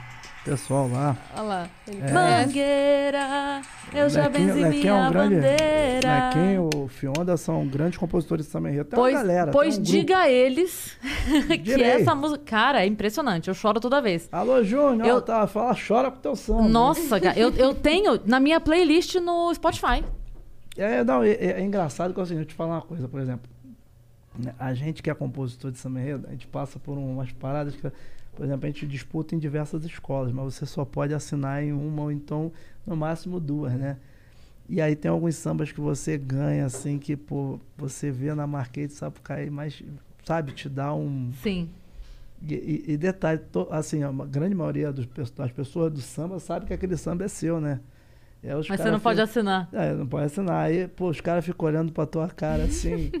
Eu já passei isso Já teve um vezes. caso assim, Já não tive. teve, que saiu na, O quê? nas notícias? Ah, na verdade teve um caso só na notícia que, pô, peguei e fiz o samba com um amigo, né? E aí o amigo pegou, não falou pra parceria que eu tava no samba. e aí deu um caô do caramba, porque Lógico. quando a gente chega nos lugares, né, as pessoas pegam e algumas pessoas sabiam, né? E falar, vinham falar comigo, não sei o quê. E aí o pessoal que estava assinando o samba ficou meio chateado, não sei o quê. E, pô, teve um rapaz que foi para foi um grupo de WhatsApp e falou uma parada, e aí o grupo de WhatsApp, né? E é engraçado que a, a fofoca, ela, ela pega, ela estoura um dia nos grupos de WhatsApp e na mídia do samba. E ela demora dois ou três dias para estourar na mídia geral. Ah, pra furar a bolha E a gente já sabe? tá por dentro que vai estourar na mídia geral, então você já vai separa- se preparando para tomar a pancada, né? Sim. Por sorte eu tenho casco de jacaré, né? Tenho casco de tartaruga, aguenta a pancada. Há muito mas, tempo já, mas né? se o cara não tiver, o cara enlouquece. Isso é muito doido, né, Porque cara? ainda você vai ter que se explicar, né? Eu, sinceramente, minha comadre, eu Ah. dou só um papo, falo, gente, é isso aí mesmo, sabe como é que é, e acabou, a vida que segue. Depois o amigo foi lá, conversou comigo, pediu desculpa. Eu falei, pô, aí ele fez um vídeo, né? Falando que, pô, já tava tudo certo, que, pô, foi um mal entendido, coisa e tal. E aí, cara, pô, o vídeo dele falando que tá tudo certo, ninguém vê, né? Mas o outro Sim. vídeo gritando, todo mundo vê. Mas, é, mas ah, nunca, qualquer que seja, não é isso, é qualquer coisa, nunca a pessoa, quando resolve, quando pede desculpa, quando. Nada, Nada, nunca sai. nada. Nunca É. sai. E aí tu Porque não vê- vende, né? E aí tu vê, por exemplo, aí, porra, você tem um samba que você fez assim, aí você chega, pô, eu, eu, eu, eu, quando tô na Marquês de Sapucaí, eu tô lá no camarote, lá no N1, que eu tenho o prazer de tocar no camarote número 1 já há cinco anos, ou então eu tô no, no recuo da bateria. E aí eu fui pro recuo da bateria, eu escutava o samba e só chorava. E todo mundo olhando pra minha casa, chorando por quê, cara? Teu samba aí. Eu falei, eu choro. Ele chora com o próprio samba. É, mas pô, naquele ano foi um dos sambas mais cantados da. Que talvez lindo, um dos sambas mais. dos- da última década aí, um dos, dos, dos sambas históricos do carnaval, né? E aí, pô, a gente fica feliz, né? Poder ter contribuído nessa história. Co- Claro. Como é que aprende a compor pro samba? Porque A cadência do samba é diferente, né? Cara, eu, eu vivo, eu vivo dois mundos, tá? Eu vivo o mundo da escola de samba e vivo o mundo chamado samba de meio de ano, entendeu? E aí o que que acontece? São dois mundos completamente diferentes. É igual, mas é que nem aquela tendência, é diferente de samba e pagode. É igual, É. mas é diferente. É a mesma coisa. E né? qual é a diferença de samba e pagode? Antes de você Cara, o que acontece é o seguinte. Qual a diferença entre o charme e o funk? Vamos começar. É por aí, é bem por aí. Cara, o samba, ele tem, é um gênero que ele é tão grande que ele tem diversos estilos. E ele vai se dividindo em diversos estilos. Você tem o samba de partido alto, você tem o samba enredo, você tem o samba romântico que virou o pagode. E tudo isso tem uma ancestralidade. A ancestralidade do, do, do partido alto já vem daquela parada de, pô, de roda de samba mesmo. Samba canção. Samba, agora, o samba canção é, seria a ancestralidade do que hoje é o pagode. Ah, tá. Misturado um pouquinho com o lance da bossa nova, com toda aquela, aquela sofisticação harmônica da bossa nova. Isso seria o lance que foi o pagode. E aí, com o passar do tempo, o pessoal vai, vai colocando uma temática diferente, o pessoal vai colocando um andamento um pouquinho mais para frente, entendeu? E uma temática de coisas assim, de repente, até atuais.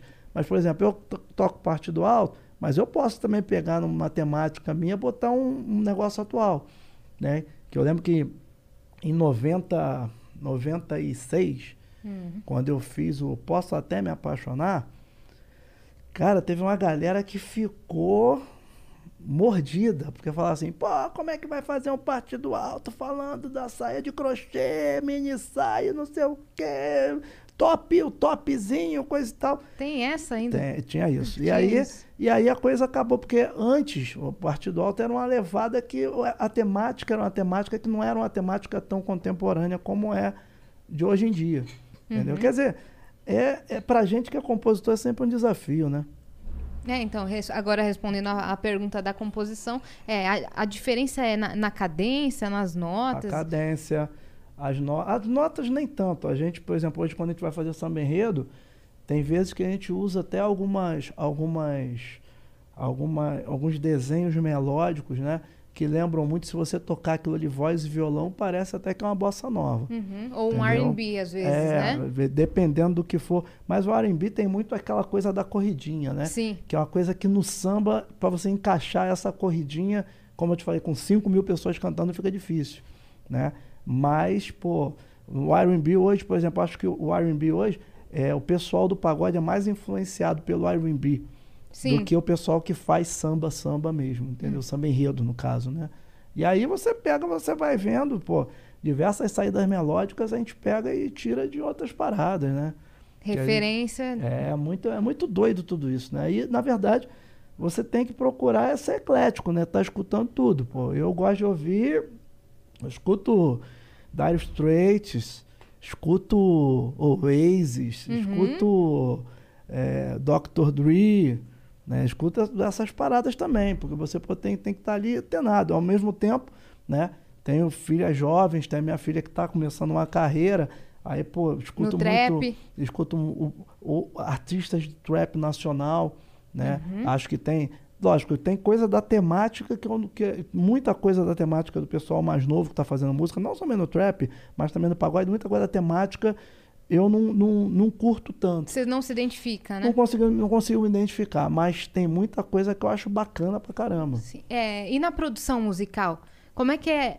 A produção do samba é- deve ser totalmente diferente dessa É. produção da nova geração, que tem, tem estilo musical que, sei lá, você manda pro, pro produtor e ele já faz pronto. Como é que é a produção Cara, do no- no- samba? eu tava até agora, eu tava fazendo uma reunião com os amigos aí de um projeto, do projeto eletrônico, né? Porque eu gravei um CD instrumental só de música, só de música mecânica, né? Tô Ó, tocando vem cavaquinho. Música nova aí, É, parça. não, já tem esse CD, eu gravei, Ah, eu tá lancei em gravado? 2018. Ah, tá. 18 ou 19. E aí o que acontece? O CD até foi foi indicado pro Grammy, pro Grammy Latino. Olha, tava maluco. tava tava na- nas seleções do Grammy Latino. Aí o que acontece? A gente pega, por exemplo, você vai gravar um, um samba, no meu estilo, eu tenho que reunir uma base com oito músicos. Oito músicos, o arranjador faz aquele arranjo, vai todo mundo pro estúdio, um estúdio grande, e aí a gente faz um. A gente fala que é a pagelança, né? Que o Rio Dora bo- bo- botou esse nome de pagelança, o Rio Dora é meu, meu arranjador. Uhum. Aí vai todo mundo, a gente se- fica lá no piano, coisa e tal, pega um tantão, um pandeiro, vai, faz as, uma passada inteira da música, passa onde é que tem as convenções, aquela coisa toda. Todo mundo entra, três, quatro, gravou, a gente vai para um estúdio, grava quatro, cinco faixas por dia. E aí depois você vai botando os instrumentos, vai fazendo coro, Criando arranjo. tudo aquilo. Diferente, por exemplo, quando minha filha vai fazer uma música, minha filha liga para mim e fala assim: pai, tô com a música pronta.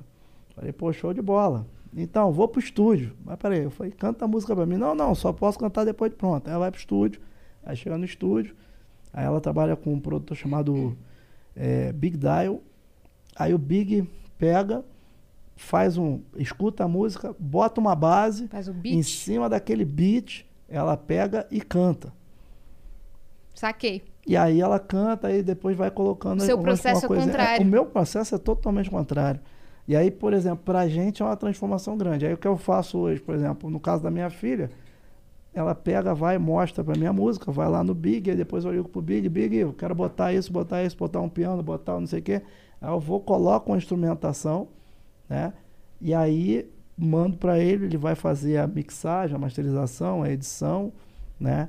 Mas realmente é muito diferente, né? Eu, e eu me atentei para isso depois que eu vi um trabalho do Dr. Dre, Dr. Dre, não, do, do Jay-Z. Do Jay-Z. Que o Jay-Z, ele andou os Estados Unidos todos, foi nos grandes produtores. Aí chegava no cara lá, o cara tava lá no Alasca. Hum. O estúdio do cara era no Alasca. Chegava no Alasca, o cara, ah, não sei o quê. Aí botava a base. Aí quando eu botava a base, ele curtia isso aqui. Aí ele vinha trabalhando em cima daquela base. É uma coisa muito doida. Ele fez um né? documentário? Fez um documentário sobre isso. Caraca, não vi ainda. E aí eu peguei, olhei e falei, caramba, que é até o último trabalho. Ele fala que é a aposentadoria dele, o último trabalho que ele ia fazer, coisa e tal. E eu falei, cara, o sistema deles é um sistema diferente, que é uma coisa que no samba é muito complicado você chegar e falar assim, pô, vou fazer um trabalho aqui com cinco produtores diferentes. Você não consegue. Uhum. É muito difícil, porque cada produtor tem uma equipe, cada produtor tem uma situação, cada produtor. E, é- e aí, para eles, é- é- assim, muitos até não aceitam de fazer. né? Mas era um, é uma coisa que eu queria muito fazer, de repente juntar assim cinco produtores e fazer. Só que é muito custo, né? É, o custo é imagina. altíssimo, aí você já fica bem receoso de fazer. E fora a questão mesmo de você pensar que, pô, você tem. Pra você fazer um- uma questão dessa, você tem que dar um- uma música top para cada produtor desse. E aí hoje até a liberação de uma música top é uma coisa que é um pouco mais, Burocrática, né? mais burocrática e mais, mais custosa. Você falou que em 84 você já estava recebendo direitos autorais. Como Uhum. é que era naquela época? Porque hoje tá um pouco mais organizado, né? Mas eu não sei Cara, como é que era.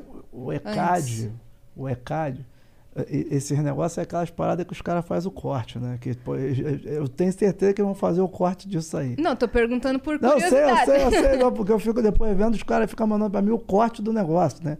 Já tá tendo corte, inclusive. Ah, já deve estar Já vários. tá, já. A galera tá aqui embaixo. Já aqui, ah, tchá, tchá, tchá, tchá, A. Tramontina deveria patrocinar.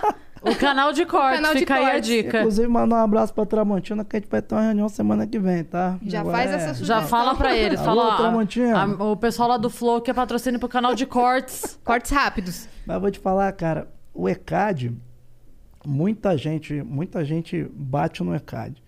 Mas o ECAD, eu recebo direito autoral desde 1984. Cara, o ECAD talvez tenha sido um dos órgãos que mais evoluiu no Brasil nessa questão. Tudo bem que sempre, lógico, 100% satisfeito, a gente nunca está 100% satisfeito. Mas você tem que entender algumas coisas. Por exemplo, quando o fiscal do ECAD chega no meu show, Uhum. tá? A primeira coisa que eu falo, ah, chegou o fiscal do ECAD, eu traz ele aqui agora. Aí o cara senta, aí meu irmão, tudo bem? Você quer alguma coisa? Legal, me dá o repertório. Aí me dá a folha do repertório. Eu vou lá, eu coloco o meu repertório, os autores e já assino a folha e já entrego pro cara. Porque o que acontece é o seguinte. Nem sabia que tinha isso. Tem, tem. O, o ECAD, em alguns lugares, lógico, tem coisa do ECAD que realmente é muito complicado. O ECAD chega numa casa de show, ou chega num, num hotel, chega e faz assim, ó, aqui esse hotel tem 200 quartos, e aí vamos cobrar o direito autoral em cima de 200 quartos. Hum. Isso é complicado É. porque, por exemplo, um hotel não tem o o 100% de ocupação o tempo todo, full time, entendeu? Isso eu acho errado. Eu acho que isso o ECAD tem que dar uma evoluir, de repente chegar, ó, vamos botar uma taxa aqui, pô, entendeu? E, e também é complicado você cobrar o direito autoral na, no quarto, É. no quarto. Acho que você tem que cobrar o direito autoral nas áreas públicas, Sim. entendeu? Acho, acho que o caminho é mais Os ou menos bifês esse. pagam ECAD, taxa de ECAD, aí, né? Por exemplo, o cara chega lá e ele olha assim e fala: ah, esse lugar aqui cabe 5 mil pessoas, então vamos em cima de 5 mil pessoas. Sim. Eu acho que Pro isso é DJ complicado. tá liberado pra tocar as músicas. Eu acho que isso é complicado. Eu acho que isso é uma coisa que o ECAD tem que dar uma evoluída, chegar numa, num consenso com quem paga e com quem e com quem Recebe. está ali cobrando, né? A gente recebe também e também a gente. Acho que tem que ter esse. Mas, deixa eu ver. Uma das coisas que é, é, do direito autoral que é mais complicado Hum. é o chamado direito retido. Como é que a música vai para o direito retido? Eu canto aqui. Olha, segura, neném. Neném, vem me dar um pouquinho desse teu chamego. Imagina, o cara escuta isso, o cara vai pensar que a música é o quê? Olha, segura, neném. E não é. O nome da música é Feliz da Vida. E aí, isso dá um problema que o cara fala, ah, foi cantado no show do Dudu Nobre, mas olha, segura, neném. Aí o sistema não consegue encontrar aquilo, né? E aí vai por um outro lado. Você já teve problema com isso? Muito, Direto? mu- Direto. E aí o que, que eu faço? Eu Aí entra uma coisa também que é o seguinte: o compositor, o artista também ele tem que se movimentar. Eu, pelo menos a cada seis meses, eu vou lá pesquisar o que, que tem meu retido. E aí, quando eu chego lá para pesquisar o que tem meu retido, aí o cara fala: Ó, tem aqui retido aqui, um negócio suspeito aqui. Olha, segura neném, eu já sei que é o Feliz da Vida. Ou então, essa família é muito unida, eu já sei que é a grande, Grande família. família. É. É, entendeu? Porque o cara que está É, o- fazendo o, o O roteiro. É Salgadinho isso que eu falou isso falar. aqui, que ele falou que o filho dele um dia virou pra ele e falou: pai, por que você não botou o nome da música de Lua Vai? Lua vai. Porque todo mundo conhece como Lua Vai. É. E o nome da música é Recado à Minha Amada. Exatamente. E ele falou, cara, é é uma uma das coisas que ninguém explica, assim, por que, que eu não botei. Lua Vai, o nome da a música é E Lua aí- É, Vai. ele falou E aí, que ia ficar exemplo, muito óbvio. É, e é, por exemplo, aí você tem um momento hoje na música, né? Que o que, que é o, o- hoje a, a tábua de salvação da pandemia para muita gente está sendo a venda de direitos autorais. Com certeza. Entendeu? Essa venda de direitos autorais ela pode se dar por 10 anos, pode se dar por 20 anos ou pode se dar eternamente. Só que essa venda de direitos autorais ela se dá até o dia de hoje. Se eu assinar o contrato hoje, o que eu produzir amanhã, eu vou ter que receber. Só que aí entra um problema que é o seguinte, o sistema do ECAD, o operacional do ECAD, não tem como discernir o que você vai produzir até hoje o que você vai produzir amanhã. Então o ECAD ele tem que se desenvolver para isso. Então o que, que acontece? Daqui a pouco vai ser mais uma pancadinha que o ECAD vai tomar, entendeu? Eu acho que, tipo assim, é, é, é um, um escritório de arrecadação centralizador, coisa e tal, é, é, é errado. Eu acho que, tipo assim, de- dessas questões, acho que é uma coisa que tinha que ser um pouquinho mais ampla, tinha que abrir um pouquinho mais aquela caixa. Mas falar que os caras não estão se desenvolvendo nesse período, nesses, nesses, desde 84, que é quando eu, eu recebo direito autoral, eu vou estar mentindo para você, porque realmente eles estão, Evoluiu muito. estão evoluindo bastante. Quando- Pagou melhor. Quando você recebeu a primeira vez, de que música que foi? Foi um samba enredo, um samba enredo que eu fiz numa escola de samba menino chamada Alegria da Passarela. Foi a primeira vez que você recebeu uma grande compositora, assim. Foi, foi, foi uma graninha bacana já. Que legal. Você acha já que lá o bacana. compositor era mais valorizado? Não, o compositor sempre, infelizmente, sempre foi desvalorizado demais. E Minha hoje mãe em dia é muito, muito mais complicado ainda, porque antigamente você ouvia no rádio, na televisão, o cara ainda falava assim, ah, o compositor dessa música é fulano de tal, Beltrano. Sim. E hoje é muito complicado. Minha mãe às vezes, às vezes até eu que sou velho. do meio, eu quero saber de quem é determinada música, porque parece que aquela música é do cantor, mas não é. Aquela música às vezes é do compositor. Uhum. No meu caso, eu que sou cantor também, isso me dá uma possibilidade que quando você faz a música, o melhor cantor para a música é o compositor. E Você aí, acha? eu acho. Isso é uma frase que o Zeca, o Zeca Pagodinho me falou isso. Ele nem me falou isso, na verdade. Ele estava botando voz num samba meu, né? E aí, na- no meio da gravação, eu tava. O pessoal falou: Ó, fica aqui no canto aqui que ele não gosta de ver ninguém. Só gosta de ver o produtor. Aí alguém chegou e falou: Ó, comentou uma parada. Aí, pô, mas o Dudu cantou esse samba aí. Ele falou, o Zeca andou de lá e falou: pô, mas o Dudu cantou do jeito dele e o melhor cantor do samba sempre é o compositor. Aí eu tenho essa possibilidade. Às vezes eu dou o samba para alguém gravar, né? E aí depois, pô, a pessoa trabalhou aquele samba um, dois anos, eu vou lá e gravo do meu jeito. Uhum.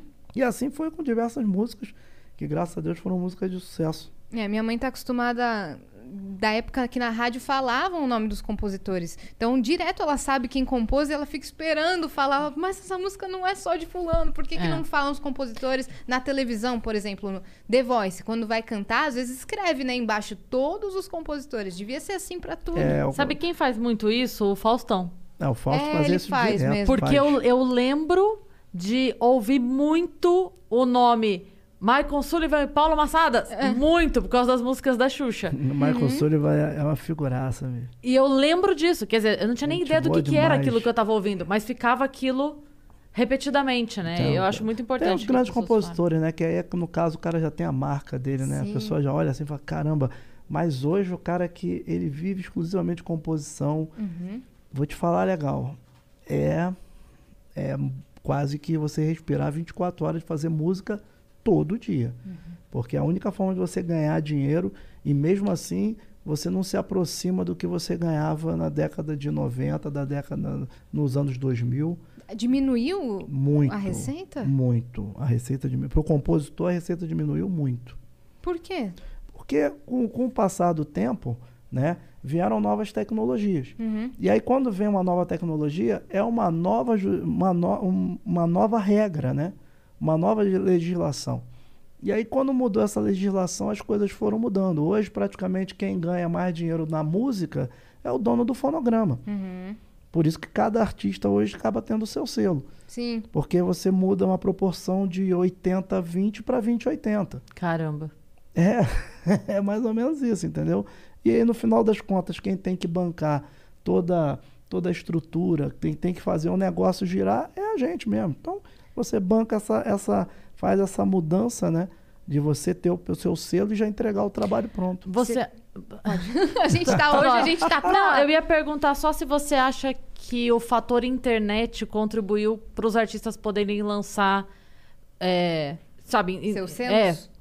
Cara, a tecnologia, de uma maneira geral, contribui, contribui para tudo. Você, Porque- Por exemplo, hoje, hoje eu, eu tô, tô preparando um EP, né? Que eu vou lançar um EP agora. E aí, cara, o que que tá acontecendo, né? Também a gente fica na dúvida se a gente vai lançar um EP ou se vai lançar singles, né? Porque você, você lançando singles, você tem um período de 45 dias a 60 para você trabalhar esse single e depois já lançar o outro. Mas aí você tem que botar o audiovisual. Aí pesa também a questão do custo do YouTube de você ter que fazer um clipe. Aí você parte para fazer até um negócio mais em conta para poder fazer o encaixar do teu orçamento. Mas o que acontece é o seguinte, a tecnologia, por um lado, né, ela facilitou a vida de todo mundo.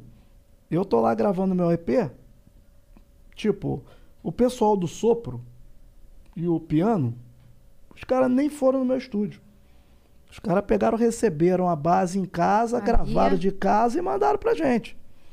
Entendeu? Isso foi uma facilidade que a gente teve. Porque antigamente você tinha que, pô, ir no estúdio, não sei o quê.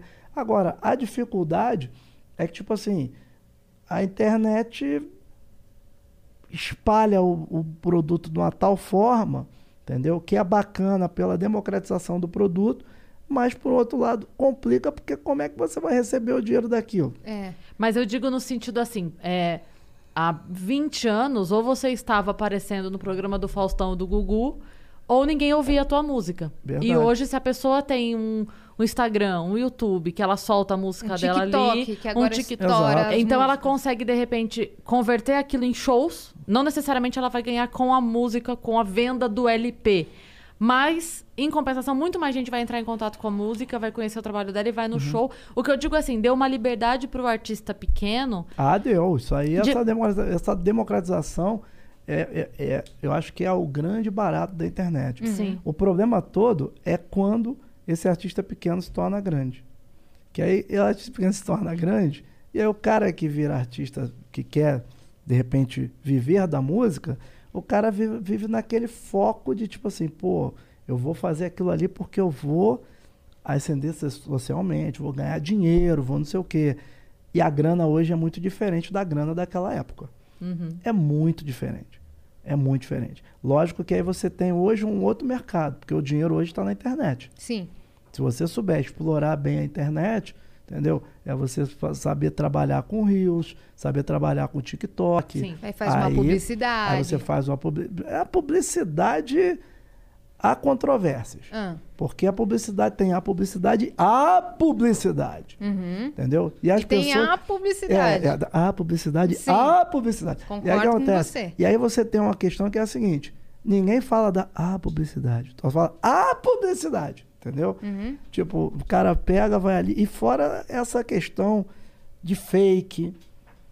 E aí todo mundo mira, aí quando o cara vem falar contigo, o cara fala, pô, fulano de tal fez lá uma arrecadação lá no, no QR Code de não sei quantos mil, que Uhum. Vaquinha fez um online. sorteio, um não sei que, de não sei quantos milhões, e o caramba, quando tu vai ver, tu vai que, vê que o número foi meio maquiado, porque derrota na internet ninguém conta, né? Verdade. E esse negócio de sorteio sem autorização da caixa é Tem proibido, né? Não tem isso. É. Não tem. É, a internet é, é, é, é complicado. Tem, você tem que saber trabalhar com aquilo ali. É uma coisa que, por exemplo, a gente a gente está aprendendo, engatinhando nisso. Uhum. A realidade é essa, a gente está engatinhando nisso, né? Mas faz parte, vamos que vamos. É aquilo. A música, o business da música sempre vai existir. E tá sempre e se renovando. Tem, e tá sempre se renovando. Então você não pode achar que você sabe tudo. Você tem que estar sempre na cadeirinha da escola. Eu fico chocada com o poder que o TikTok adquiriu de estourar uma música. É. a rede social, essa rede social que dita qual música que vai ser estouradaça. E já tá, já tem já concorrente. Qual que é um pouco Cara, tem um. Tem um, Quai? um- é, o Kawaii é- é uma coisa que é interessantíssima e que tem uma paga muito mais interessante. É verdade. Pro entendeu? usuário, e, E né? a questão de você também ter um- uma coisa interligada, né? Já tem empresas já que já te pagam para você fazer reels. Sim. Tem empresas já concorrentes do Instagram que te pagam para você ficar uma ou duas semanas sem postar no Instagram, só postando neles. Sim, eu já, tra- já trabalhei com publicidade para essas. Então, quer dizer, dessas é, redes é- é sociais. um- é uma coisa que é- é um mercado novo que se abre. E que aí, quem souber pegar e navegar por dentro disso. E entendeu? fazer bem E feito. fazer bem feito, aí o cara pega e tem uma, tem uma possibilidade grande. Por isso tem essa, essa preocupação hoje do cancelamento. Uhum. O pessoal fica muito preocupado, principalmente os artistas, com essa questão de cancela- cancelamento, né? Porque o cara pega, né? E, pô, ele faz dinheiro com isso, né? Tem empresa, tem pra- praticamente uma tabela hoje. O cara tem 500 mil seguidores, é X. Um Uhum. milhão, é X. Ah, o cara fala para qual camada? Aí eu, por exemplo, hoje você chega para fazer qualquer contrato. Antigamente não. Antigamente o cara te via no, no programa de televisão, o cara no outro dia te ligava. Hoje o cara já te liga, pergunta assim, mas vem cá, dos seguidores dele, qual é a O camada? Media Kit. É. Qual o Media O Kit? engajamento. Qual é o Media Kit? Aí te- teve um dia, cara, falou de Media Kit, teve um dia que, pô, eu tava numa situação lá de, de grupo, né, de, de TV, não sei o quê, daqui a pouco alguém chegou e falou, pô, eu queria precisar do Media Kit aqui, do, do não sei o quê. Eu falei, pô, o que que é Media Kit? Eu olhei e falei, caraca, bicho, as coisas acontecem assim numa velocidade hoje. Sim. E essa pandemia acelerou isso, cara, porque... Muito. Eu lembro quando, quando, quando eu lancei o meu curso online de cavaquinho, teve gente que falasse pra mim, pô, eu lancei em 2018. Pô, Dudu, pra que isso? Não sei o quê. Pô, cobrando aí o curso online. Eu falei, pô, cara, o cara vai acessar a vida inteira, como se ele comprasse um livro, só que o livro tá no computador. O cara vai entrar ali e vai, pô, ver o curso, não sei o que, coisa e tal. E vai querer que tu ensine de graça. Quando começou a pandemia, eu tinha 1.200 alunos. Em um ano eu fui para 8 mil. Aí, de seis meses para cá, todo mundo que toca cavaquinho, que já tem um nome, começou a, Fazer o curso. a fazer, a correr atrás de fazer um curso de cavaquinho. Mas é uma coisa muito doida esse momento que a gente vive assim, porque é uma mudança histórica. A verdade é essa. A gente É. tá, da- da- acho que em 2100 a gente vai falar assim, em 2021, como pô, teve outras passagens também né, da, da Revolução é, de, de 22, aquela coisa toda, né? Sim. É, Industrial. Eu acho que o momento que a gente vive muito é isso também. Mas eu não queria viver um momento histórico. Tava tudo certo na minha vida. acho. Eu, Eu também, não queria. Pô, eu tava- não queria. Sabe aquele pessoal que fala assim, nossa, eu queria Woodstock, ah, eu queria estar no. Eu nunca quis. Eu tava feliz da minha vida em tocar a nossa 2020, vida, né, 2019. Eu tava feliz da minha vida. Eu nunca fui aquela pessoa que, ah, década Pô, de não fala 40, não, década de mano. 70. Ai. Falo, cara, eu nunca quis paz, amor, rock and roll, caguei. Eu quero o Outback da minha mesa. Foda-se!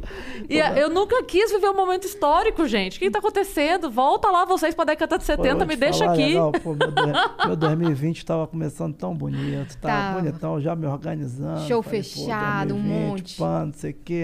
Cara, quando deu aquela travada depois do carnaval, minha comadre. Foi foda, né? Caiu tudo. E eu já no carnaval vendo os outros aqui. ah, ah, falei, caraca, bicho. Tá... Aí o pessoal fala assim: não, tem um surto de gripe por aí. E eu já ligado, né? Porque eu, como eu sou antenado no meu bagulho todo, né?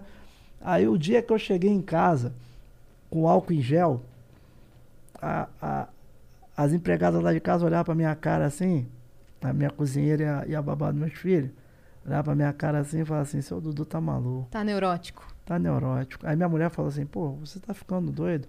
Você botou um tubo de um tubo de álcool em gel em cada em cada cômodo da casa. Eu falei, olha, você vai ver daqui a pouco o que, que vai acontecer. Você lembra, Mar, do dia? Eu lembro. Porque eu tava acompanhando também desde dezembro. Quando tava o negócio lá na China, eu tava acompanhando. Já a cabeça aqui que você vai pensando assim, a gente tem muito negócio com a China. esse negócio não vai demorar pra chegar aqui. Aí começou a pipocar na Europa e não sei o quê. Porque dizem Estados que Unidos. fizeram uma, uma brincadeira que o corona foi igual o macarrão, né? O chinês que inventou, mas a, Itália que espalhou pro mundo. Que, que fizeram esse, esse paralelo. É mesmo. E aí começou a pipocar na, na Europa e foi chegando e tal. E eu só vendo, só vendo, só vendo. Uma semana antes eu ainda tava fazendo show. E aí já começou a vir a notícia. Aí começou a cair show. Falei, cara, esse negócio. E foi a mesma coisa, Dudu. Deu a notícia na TV. E aí falaram, ah, porque o álcool em gel é o único que, né? é- Você não podendo lavar a mão, álcool em gel. Beleza. Eu virei pra minha filha e falei, vamos hoje comprar. Porque amanhã não vai ter mais. Sim. Aí eu saí. A maluca também, mesma coisa do Dudu. Eu saí a maluca. Saí, comprei. Eu lembro que eu comprei 4, 5 potes, né, Mar? Parecia Assim, exagero na época, Aí né? eu liguei pra minha mãe da farmácia. Falei, mãe, quantos a senhora quer? Ela falou, não, um só, mas será? Amanhã eu compro. Falei, mãe, não, você não tá entendendo. Isso porque quando eu passei na farmácia, já não. Daí que eu peguei cinco potes, eu peguei um em uma farmácia, dois na outra, e esses dois já eram de marca diferente. Em um lugar eu paguei 15, no outro eu paguei 25, porque a galera já tava Mário, se eu vou te falar uma antenando. parada. Eu peguei, né? Logo na primeira leva, já comprei 10 potes. né? Aí levei os 10 potes. Aí, pô, aí ficava lá, não sei o que. Daqui a pouco eu encontrei. Galãozão. Não, não, encontrei o negócio do spray. Ah, sim. Sei. Aí já comprei, tinha um, tinha um, um cara que vendia lá, já chegava, comprava de 10 também. Aí depois teve um amigo que foi trabalhar, um cara que me vendia carro, ele foi trabalhar numa farmacêutica, aí me ligou e falou assim, pô, e aí? Aí eu fui fazer a minha primeira live, eu comprei 15 litros. Ô, louco. Eu comprei 3 galão de 5. Ô, louco. Tô falando sério. E botei lá, deixei lá no- durante a live, não sei o que, pro pessoal poder. né? Tipo assim, vou te falar legal. E tinha. Eu já chegava na farmácia, eu dava um papo no cara da farmácia, né? Farmácia 24 horas, eu falava assim, meu irmão, a hora que chegar, tu me dá um papo. Chegava, duas horas da manhã. O caminhão parado duas horas da manhã, o cara me ligava. Falava assim, ó, chegou, hein? Eu já vinha, tum, ia lá, apanhava. Cara, foi um desespero. Hoje, hoje eu vejo que ninguém, por enquanto, né? Graças a Deus, ninguém lá em casa pegou. Graças a Deus. Eu t- lá Ninguém em casa pegou. também não. Mas Ninguém pegou. também, a quantidade de vezes que eu quase dei banho no pessoal de álcool, A gente toma banho em casa também. pegava, vinha com aquele spray. O Aqui, pessoal, ó. O pessoal chegava no É estúdio. o tempo todo isso aqui. Minha a mãe me faz rodar em. É, casa, ela- aquele tubo, tem um tubão de spray assim, é, aqui tubão de spray. O pessoal chega no meu estúdio, eu já venho aqui defumando os outros. Fala, tem como? Ah, não, vídeo BRT, dá a volta. Minha mãe faz isso Dá a aí. volta. Tem até aerosol agora, É né? aerosol, É, então. é, aerosol. o É. tubão que eu falo é o aerosol. É. Pouco mais, vou te falar. É um negócio muito surreal que a gente É. está vivendo. Muito Aí doido. chego, muito já tira doido. o sapato, lava o sapato, tira a máscara, lava a máscara, Pô, tira a roupa, pendura, vai pro banho. Pô, é uma rotina nova. 20, mãe. E, o- e o surto do papel higiênico que teve no começo da pandemia? De Eu comprar? não, não sofri isso, não. Mas Marco eu, então, eu tenho uma teoria sobre Qual isso. que é essa teoria? Eu acho que nem teve. É porque o papel higiênico, ao contrário de outras coisas que você compra, ele faz volume. Não, é sério. Hum. Se você pega, por exemplo, eu vou no supermercado, eu falo assim, cara, eu não sei quanto tempo eu vou ficar em casa, eu tomo muito Todd. Eu vou comprar seis potes de Todd. Seis potes de Todd no carrinho? Tá ali, seis potes de Todd aqui, ó. Se eu falo, vou ficar muito tempo em casa, vou comprar seis pacotes de papel higiênico, meu Deus, é três carrinhos que você sai empurrando. O papel higiênico faz muito volume. Então, eu acho que quando as pessoas tiverem, meu Deus, tá comprando muito papel. Não era nem muito papel. Ninguém comprou 10 pacotes. Cara, eu acho que comprou. Eu acho que comprou. Mas você bota quatro, quatro já é um escândalo. Tipo, meu Deus, a pessoa só vai cagar. Durante seis meses, ela só vai cagar. Ela Eu vai achei- sentar no vaso em março e vai sair em setembro e ela só vai cagar. Eu achei que você ia falar assim: eu tomo muito Todd. Então eu comprei 10 sacos de papel higiênico.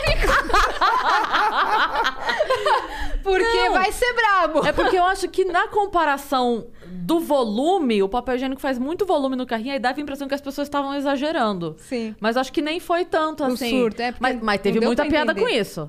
Teve, gente- Teve. eu lembro que assim que teve o- a, a- a coisa do papel higiênico, eu lembro de ter visto um tweet que a menina falava assim. O, an- o ano é 2032 e o Enzo diz: Mamãe, por que nós temos tanto papel higiênico em casa? O ano é 2032, seu neto vai falar: Vovô, por que temos tanto álcool em gel? Tá vendo?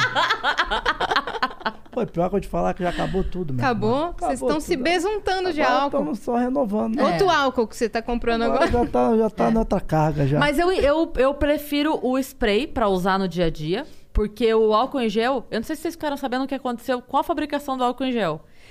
Que- Você lembra uma época que, assim que vendeu, teve uma venda, tipo, todo mundo comprou álcool gel, e aí teve uma época que ficou sem, que foi a época que a gente ficou desesperado. E aí, como eu já estava na rádio e a gente estava vendo as notícias sobre isso, o que aconteceu foi o seguinte: na fabricação do, do álcool em gel, tem um, um componente que tira o gosmento, que tira aquele. É uma propriedade molecular, É, né? que tira o gosmento. E esse negócio aqui estava em falta.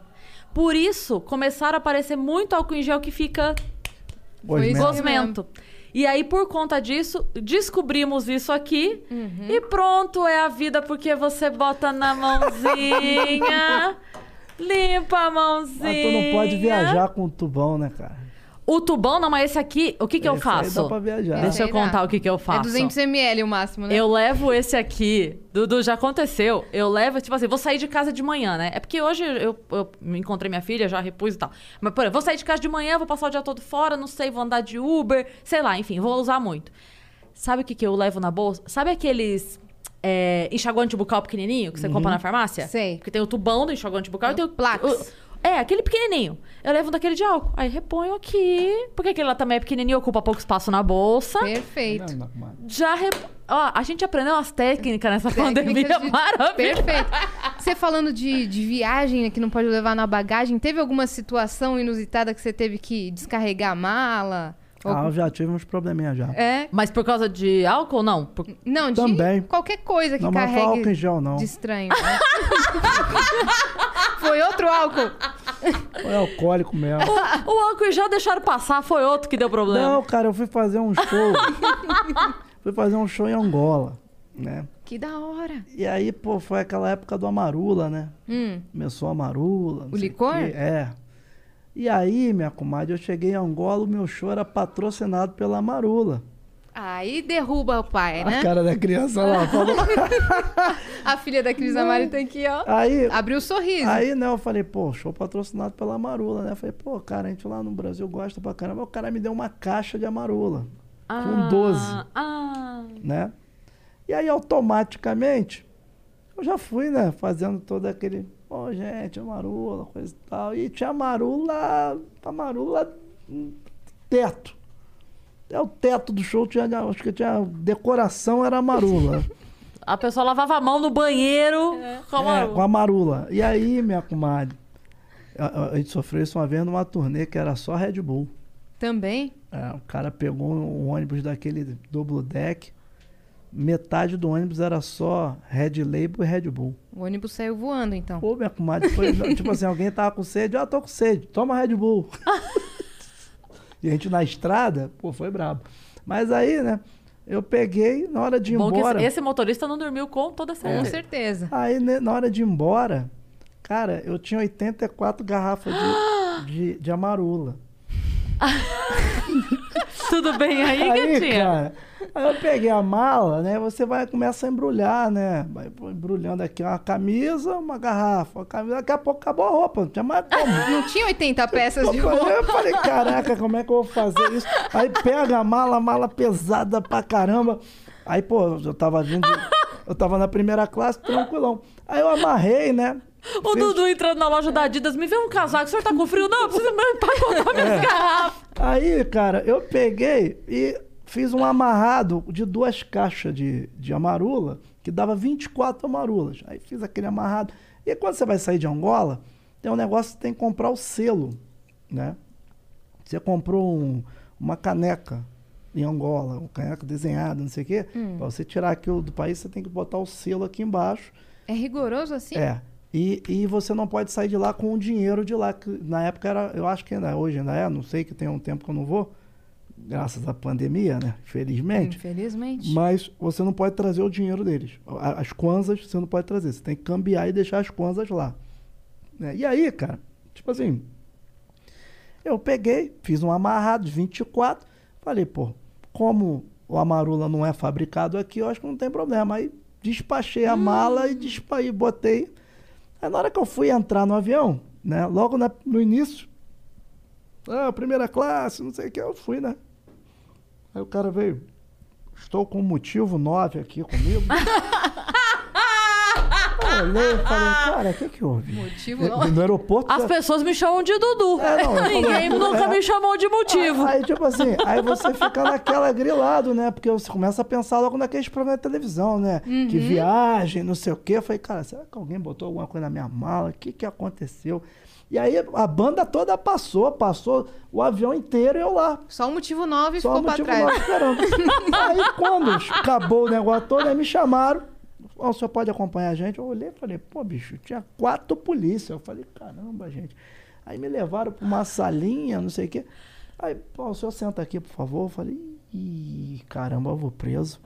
Vou preso na Angola. eu vou preso em Angola, né? Aí eu, pô, aqui. Aí começou, né? Aí quando eu olhei no canto, eu vi o meu amarrado. Falei, hum, Ah, tá. nego quer dar o delta no meu amarula. Eu falei logo, eles querem dar o delta no meu amarula. Eu tô vendo a dona vindo falar comigo, a dona já aqui, né?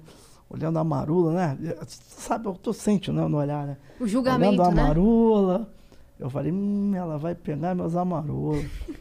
Aí eu cheguei, ela falou assim, não, porque o senhor não pode viajar com esses 24 amarulas sem o selo. Eu falei, não, mas o selo é para as coisas fabricadas aqui em Angola, as coisas locais. E o amarula não é daqui. O amarula vem de outro país, coisa e tal. É, mas tem que ter o selo, então a gente vai ter que apreender o amarula. E aí, pô, infelizmente o senhor vai ter que voltar pro Brasil sem o amarula. Aí eu falei, cara, eu pensava comigo, será que ele sabe que tem mais 64 lá no outro? Lá eu falei, não, vou perder meu, meu amarula não, bicho. Aí minha senhora, posso te falar legal, minha senhora? Pô, não é esse o meu pensamento, a coisa que eu vou levar de Angola. Que vocês aprenderam meu amarula. pô. A dona, não, mas como assim? Eu falei, não, pô. Ela, falou, pô, ouvi o senhor na televisão. Eu falei, então, pô, vou ter que ligar pra, pra alguém? A senhora quer que eu ligue pra... Já meti um caô, né? Eu- Pegou no emocional, vou- né? Você cê- pegou no Você emocional. quer que eu ligue pro presidente? Eu vou ligar pro presidente aqui, eu tenho telefone. Aí, minha comadre, ó, coisa mudou, minha comadre. Não, não liga pra ninguém, não. Isso, pô, não tem nada a ver. O senhor pode levar o seu amarula. Eu falei, perfeitamente. Muito obrigada, minha querida. Aí já pegaram lá, foram, botaram o amarula lá no pão, ainda falou assim, ó, estamos botando aqui, tudo cuidadoso. Eu falei, muito obrigado. Fica a dica então, quando Pô, tiver problema, fala.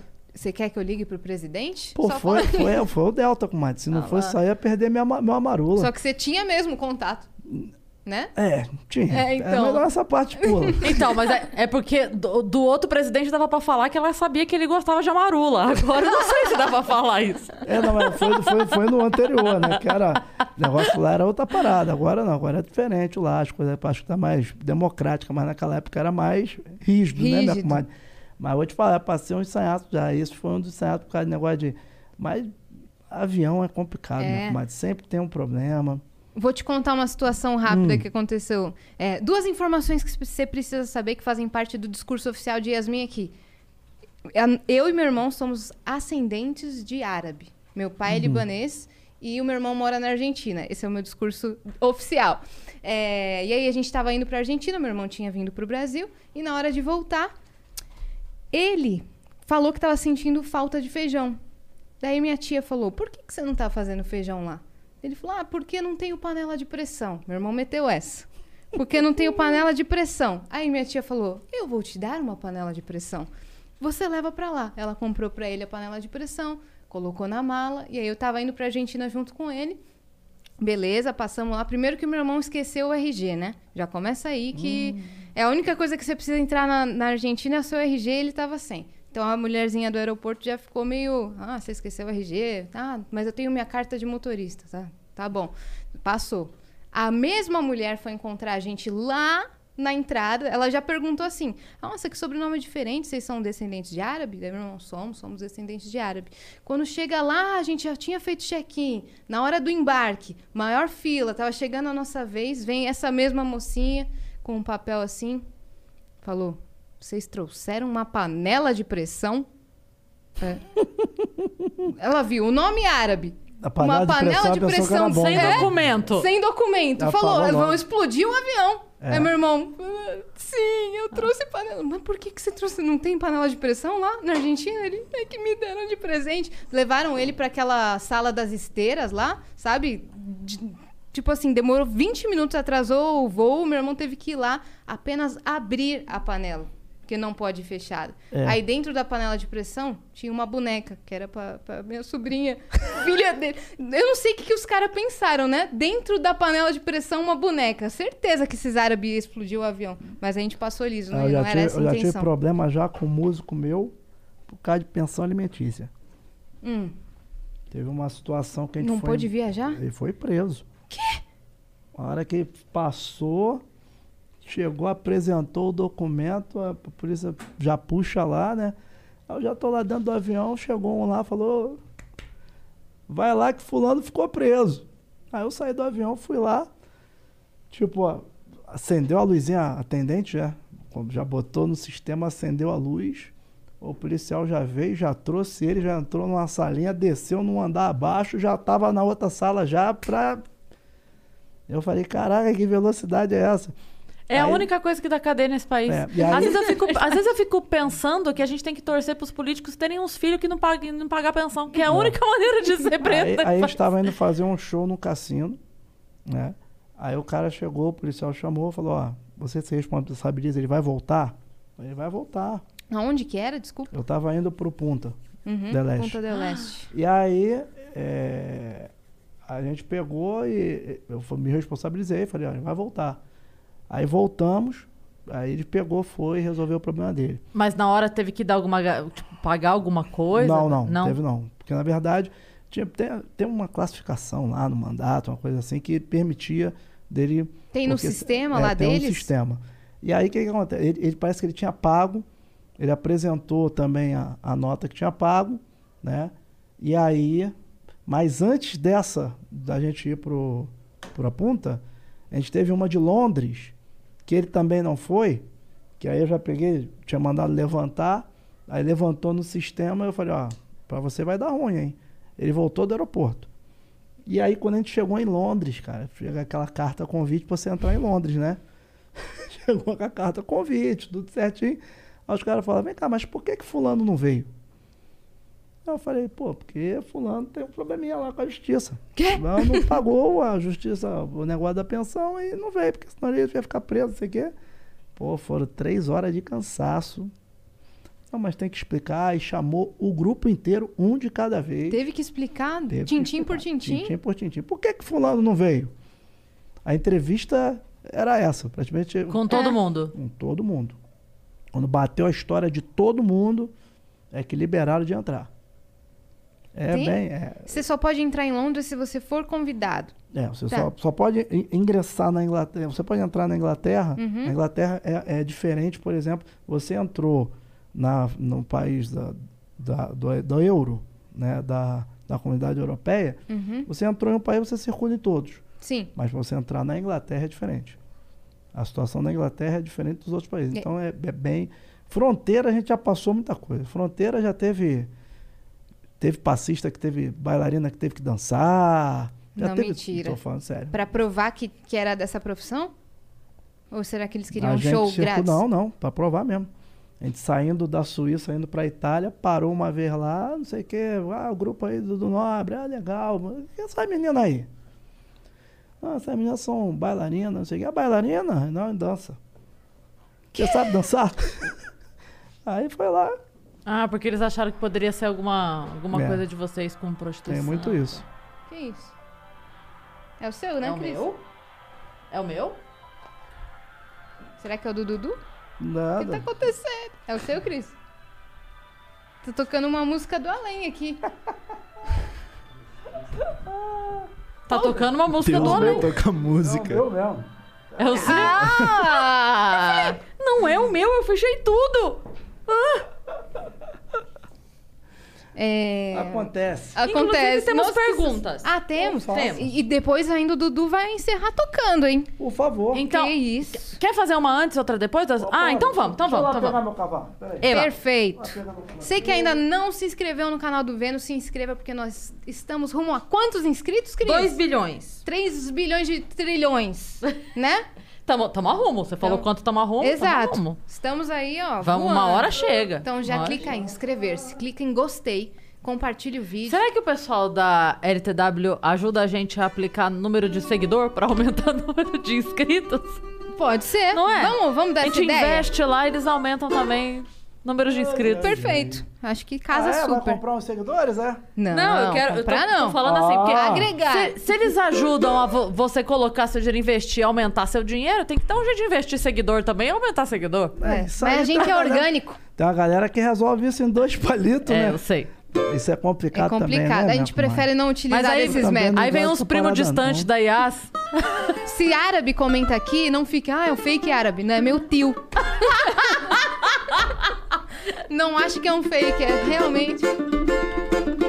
Vou ficar com a mãozinha quieta aqui. Vai sambar? Vai sambar? Não, não vou sambar. Gosto que me enrosco, gosto que me enrosco no rabo de saia. Quero carinho, quero cafuné, esse teu decote me tira o sebo.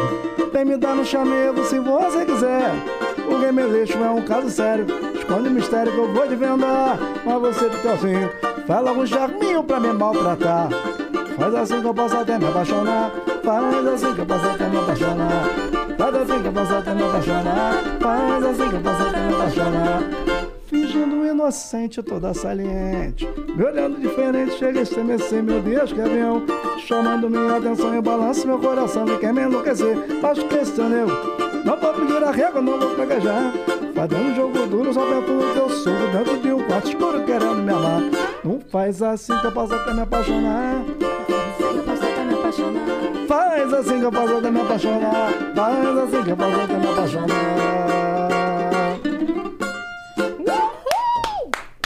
Gostou, meu amor? Incrível. Lógico, É incrível. é solto assim, ó. Plau. Ah, mas é, a gente vai aqui. É, a gente gosta dessa onda, né, minha comadre? É. A gente também. Samba enredo, samba enredo, samba enredo. É hoje o dia! É hoje o dia. Momento! Da alegria E a tristeza nem pode pensar em chegar. Espelho meu e diga, espelho meu, Se é na avenida alguém mais feliz, que eu. diga espelho meu. Se é na avenida alguém mais feliz que eu. Eu levei o meu samba pra mãe de santo rezar. Contra o mal olhado eu carrego o meu patuá. Levei o meu samba pra mãe de santo rezar. Porque contra o mal olhado eu carrego o meu patuá. Acredito. Ah. Acredito ser o mais valente. Nessa luta do rochedo com o mar. E com o mar é hoje o dia.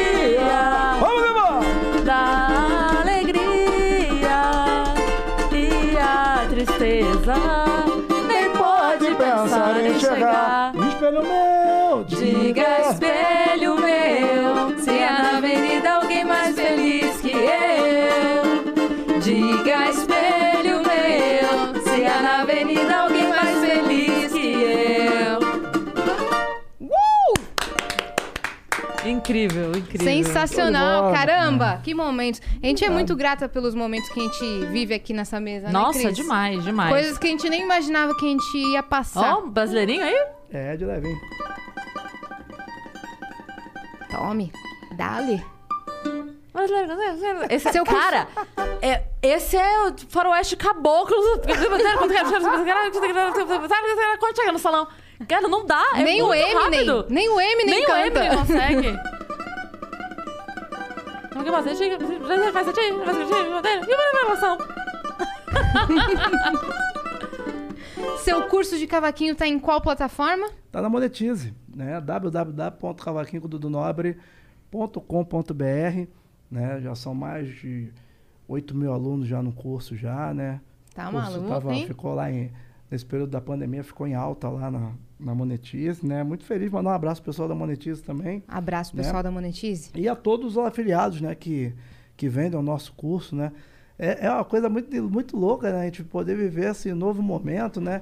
E a molecada que está aí na internet é uma coisa impressionante, né? A molecada já acorda de manhã tá trabalhando já, bota os cursos para vender, depois vai jogar o Free Fire, e depois volta para ver quantos cursos vendeu, volta para ver quem é que viu o e-mail, quem abriu. É Aí já- muito rápido, né? É uma coisa muito doida tudo isso, minha comadre. Aí depois eu, eu já abro ali, já vejo quantos cursos vendeu no dia. Você imagina, 8 mil alunos, não, dá, não tem como, cara. Cara, mas, eh, tipo assim, eu tenho um suporte muito bom, né? O Xande, o Xande é um, um grande músico, né? Instrumentista, cavaquinista lá de São Carlos, né? Junto com o Zanato, que é o meu sócio no curso. E aí eles estão, dão toda essa, essa, essa- esse, Esse suporte, suporte. né? Pra rapaziada. Embora que é muita gente, Muita né? gente. É muita gente, muita gente fica em dúvida, aquelas coisas todas, né? E é um instrumento que é, é simples, mas é complexo, é complicado, é diferente, por exemplo, de você tocar violão, mas você que já conhece música, né? Uhum. Eu costumo, quando alguém pergunta mim, é difícil? Falar, cara, você sabe fazer dó, ré, mi, fá, sol, lá, si, então você vai aprender. É mesmo? Eu- eu- agora eu tô interessada. É, aí você vai aprender, você vai conseguir aprender. A gente faz um, de uma maneira, entendeu? Que o cara que já é músico, ele, ele consegue é, um conhecimento novo e o cara que não sabe, nunca tocou, ele, se ele seguir aquilo ali, quem está mandando ele seguir ali, em dois meses ele está tocando. E, e tem uma batida padrão? Ah, não. Depende, depende do estilo, né? Por exemplo, você vai fazer o, o, o samba de roda, né? O samba de roda você vem aqui, ó. Devagar, devagar. Encandeia, encandeia, encandeia,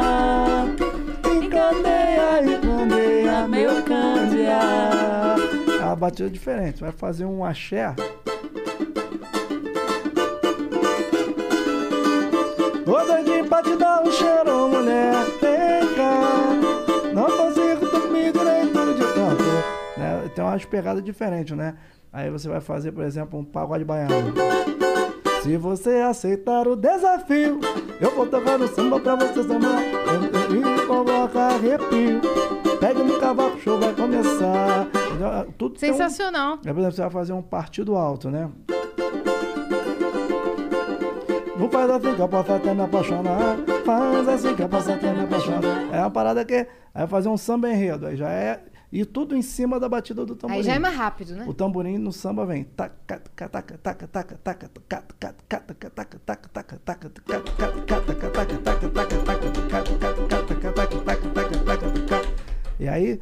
tem um segredo que é você fazer a abafada.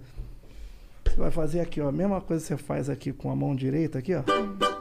Ó, Você vai, você vai fazer aqui, ó. Sempre abafando, soltando e. Aperta. É, apertando e, e- e Aqui, se você fizer direto, não tem. Aí você vai abafando. Não tem a onda sonora, né? Aí, abafando, como é que fica? Aulas. Esse, esse, esse é um Aulas dos cria. segredos do cavaquinho. Sensacional. E tá tudo lá no Ah, curso. Não, Pode- eu ia vai falar lá. que a, a próxima sequência vai ser no Mexe Mexe Bola e Bola e outro samba enredo. Aí você escolhe algum. Deixa comigo. No mexe, mexe, no bole, bole. Seu roupinho mole chega pra balar. Eu fico pensando se pode ou não pode. Você no pagode chegar devagar. No bole, bole, no mexe, mexe. Cê tanto se remexe que mexe meu coração. Seu rebolado muito me maltrata e quase me mata de tanto tesão. E tudo fica mais famoso que você vai e vem gostoso. Vê esse corpo tão cheiroso querendo me enlouquecer. A concorrência morrendo de inveja, princesa. Com olho grande você, alegrando o ambiente, sempre muito atraente, deixando o pagode quente com seu lindo visual. Juro que até perco o sono querendo ser dono do material. É, no mexe-mexe, no mole-mole, seu copinho mole chega pra balar. Eu fico pensando se pode ou não pode você no pagode chegar devagar. No bole-bole, no mexe-mexe, você tanto se remexe que mexe meu coração. Seu rebolado muito me maltrata e quase me mata de tanto tesão. Uh, muito legal, muito legal. Liberdade, liberdade, abre as asas sobre nós e que a voz da igualdade seja sempre a nossa voz. Liberdade, liberdade, Abraçada sobre nós. e que a voz da igualdade seja sempre nossa voz. oh, explode, explode coração. Na maior Felicidade. É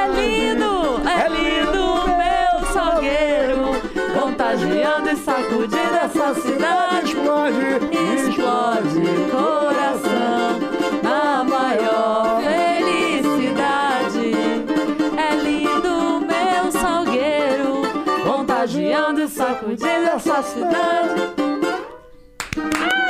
Incrível. incrível! cara. Incrível. Bora ver as perguntas vamos, aqui, vamos, Cris? Vamos. Bora. Eu posso tocar... Ô, Vitão, temos um áudio Vou aí do, aqui, do então. Double então. G.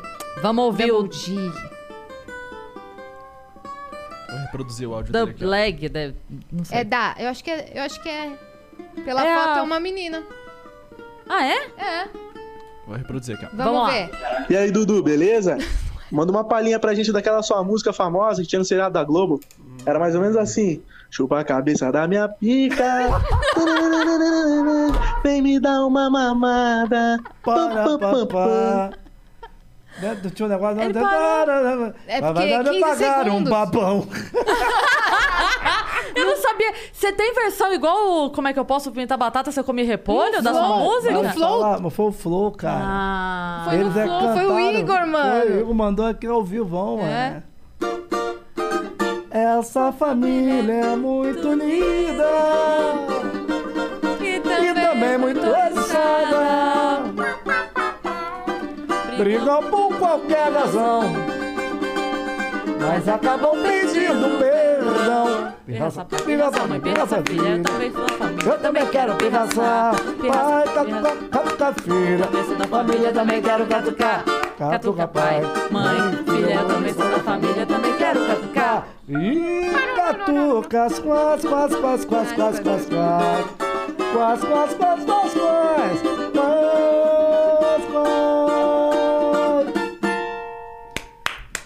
Samba de tom da Bahia e dito. Todo mundo acha que esse samba é- esse samba é meu, mas esse samba não é meu. Esse. É, É, tom da Bahia e dito. O dito. Quais Quais Quais foi, de- foi em homenagem ao Quais Quais Quais famoso? Não, cara, na verdade, esse samba, ele é da década de 60, da primeira tempo, da, da do lançamento da Grande Família, da década de 60. E aí, toda semana a televisão era ao vivo, toda semana um artista ia cantar esse samba na, na televisão, na abertura do, do seriado. Aí um monte de gente cantou, Paulinho da Viola, todo mundo, Mar- Martinho, Beto. Porque o, o Quais Quais Quais que eu lembro, acho que é Trem das Onze, não? Quase, quase, quase, quase, quase, quase, quase, quase, quase, quase, quase, quase, quase, quase. Aí eu já não sei te dizer, né? Mas aí, quando teve o remake da Grande Família, né? Que seriam oito, seis ou oito episódios, aí me convidaram para cantar. Aí eu gravei e aí ficou 14 anos no ar. Caramba.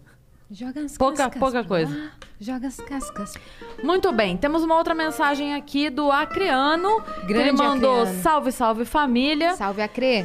Dudu, esses dias eu tava revendo o Tropa de Elite 2 e lembrei da sua participação no filme. Você Micro. pretende voltar a participar mais de Micro. mais filmes? E Micro. você acha? Você acha que a franquia Tropa de Elite vai ter alguma continuação nos cinemas? Cara, em primeiro lugar, tipo assim, é, eu participei lá do, do Tropa de Elite, mas fiz elenco de apoio. né, na, época, na época eu sou atirador, né? Eu sou atirador já há 18 anos, que eu pratico tiro esportivo. E através do tiro esportivo eu conheci né, o Pimentel, toda a rapaziada do filme, coisa e tal. E aí me convidaram para fazer uma participação, né? E aí eu peguei, fui lá de onda lá e participamos assim, mas foi uma coisa que criou-se uma expectativa muito grande. Criou-se uma expectativa enorme, né? E era um momento que eu estava me separando da minha primeira esposa. E aí a minha separação era uma coisa que era explorada na mídia, assim, de uma maneira Era surreal. absurdo mesmo. né? E aí, tipo, é, eu acordava de manhã, tinha paparazzi na minha porta. Pra quê, gente? Pra tirar foto de eu levando a minha filha na escola, tirar alguma foto minha, era uma coisa assim absurda, né? Foi quando surgiu essa coisa de imprensa marrom. É porque a guarda ficou com você na época? É, é, teve um- uma briga por causa da guarda das crianças, aquele negócio todo. E aí o que que acontece? Aí me convidaram para fazer uma, uma participação e eu peguei e fui. E as pessoas perguntavam, não, mas e aí você vai fazer? Eu falei, não, cara, eu vou fazer uma participação pequena, cara. Na verdade, eu tô indo lá pela condição de atirador que eu tenho, coisa e tal. E aí, poxa, criou-se uma expectativa, sabe? E, pô, na época, pô, a coisinha que era uma coisa mínima. Pô, o filme era com os caras lá, não era comigo, pô. Você fez uma Na participação verdade, foi, um- normal. foi um convite carinhoso de amigo pra amigo, É, né? foi. E aí eu peguei, fui lá, fiz, um, fiz uma onda lá, coisa e tal. E agora, como tenho diversos amigos, né? Ali eu fiz um- muitos amigos dentro do cinema, né? O Tropa de Elite, eu não acredito que vá ter. Também não né? acredito. É. Mas teve uma continuação agora, que foi o Intervenção, que é outro filme do Rodrigo Pimentel, que eu tive o prazer de fazer a trilha sonora original né, desse filme. E aí esse, o filme ia estrear justamente nesse momento de pandemia, e aí todos os planos deram um- Segurada. uma segurada, né? Mas assim. Mas é desse universo também? Esse, é total. Na verdade é uma continuação, né? Ah, tá. Aquele primeiro fala da questão do tráfico, né, da questão do policial do BOP é, combatendo a criminalidade. O segundo Corrupção. abordou a questão da corrupção das milícias e da política. E esse terceiro. Esse causou, né? O segundo filme causou É. E o bastante. terceiro filme falou da situação das UPAs, que seria o, o que seria o terceiro filme virou intervenção, que é falando justamente da da, da, da, da UPA não, da UPP, Uhum. da Unidade de Policiamento do Polícia Pacificadora. E aí contou a história, aí pega uma menina, bota a menina lá. Até porque, tipo assim, quando tem esse tipo de coisa de você fazer uma série, né? Você fazer um, um blockbuster, né? Aquela coisa das continu, continuidades, aquela coisa toda. Sempre tem os atritos, né? E aí entre ele, entre a rapaziada lá, ocorreram alguns atritos aí que eu acho que fica meio inviável de se fazer agora, dar uma continuidade àquela história. E os projetos também pessoais de cada um, cada um vai para um, um lado, e aí, pelo menos assim, o que eu pude observar até meio dentro do projeto é que realmente o Tropa mesmo ficou no 1 e 2 mesmo, para vir um Tropa 3 aí. Tem que acontecer algumas coisas para que tudo vá para a mesma direção. Que deu esse bafafá todo porque o segundo filme mostrou muita coisa real. Não, acho que não. Uma foi coisa mais, mais interna mesmo, mais É? pessoal de cada um. Projetos, né? De O- elenco mesmo, você acha? Até o próprio Zé, pô. O Zé Padilha, pô, acabou que foi para os Estados Unidos, né? Foi Sim. dirigir lá o Robocop, fazer outros projetos. O Wagner também, pô, tá nos Estados Unidos fazendo outros projetos, Fez fez, série projetos na Netflix. Netflix. Então, quer dizer, é aquela coisa, né? Um projeto desse, ele te toma muito tempo. Né? Eu que tenho feito, você tem uma noção, só essa inter- intervenção, tinha um projeto lá que, pô, mais ou menos aí um ano, um ano e meio. Quer dizer, são projetos grandes, né? O E a preparação de elenco é muito é forte, muito, né? Eu lembro que lá na- no Tropa 2 a gente fez preparação de elenco. Foi Fátima. Toledo? Com a Fátima Toledo. Como é que foi a sua preparação? Você O lembra? foi tranquilo, com os outros lá foi meio sofrido, mas É. comigo foi tranquilo. Ela já olhava assim falava, ah, você já é artista, que não sei o quê, fica tranquilo. Eu, "Meu, Mas tô tranquilo. Pra mim foi mais complicado, assim, foi mais intenso a preparação com os policiais do BOP. Uhum. Né? Porque eu vinha dentro num sistema dentro do BOP, né? E aí ali foi. E aí no meio do caminho o pessoal pegou e falou assim, pô, tá tendo uma repercussão, você quer pegar um outro personagem que vai ter mais visibilidade? Aí me ofereceram um personagem que era um miliciano, só que aí tinha uma cena de estupro. Aí eu falei, pô, cara, aí você me complica, bicho, eu sou cantor. Pô. Seu primeiro trabalho como ator aquele. Mas, tipo assim, é, é a parada que, bem sincero contigo, não, é, não era meu foco. Eu fui pra uma onda de curtir uma parada diferente. Uhum. O ator da família mesmo é o Jorge, meu primo, ele que é o cara mesmo de atuação. Eu só vou ali, de vez em quando, tirar uma onda. Jorge, seu Jorge? É, meu primo. É o, é o ator da, da família, é ele. Eu não, eu não tenho essa, essa, essa onda, não. Eu Essa- não tava ligada que você era primo do seu A Jorge. gente é primo. Caraca, Primeiro moleque. grau. É Parte de mãe ou de Ele- pai? De mãe. Ele foi o primeiro convidado do programa que eu faço na rádio. Ah, é? No, nosso, no nosso no dia de estreia, ele foi convidado. Seu Pô, Jorge é incrível gente, também. Gente boa demais. Gente boa Falei- demais. com ele tem mais ou menos um- uns, umas duas semanas. A gente sempre está se falando assim. Né? Hoje a gente se fala até mais do que antes, né? Antes era Uhum. correria o tempo todo, né? De vez em quando ele está em casa e chama, não sei o quê, para falar de música. Ele mora aqui? família. Ele mora em São Paulo, mora no Rio. Por falar em São Paulo e Rio, deixa eu perguntar, rola samba enredo paulista também? Ou você tem... Tem, pô, tem. Eu não tenho problema nenhum, não, meu mano. Me dê a mão, me abraça. Me dê Viaja comigo pro céu. Sou gavião,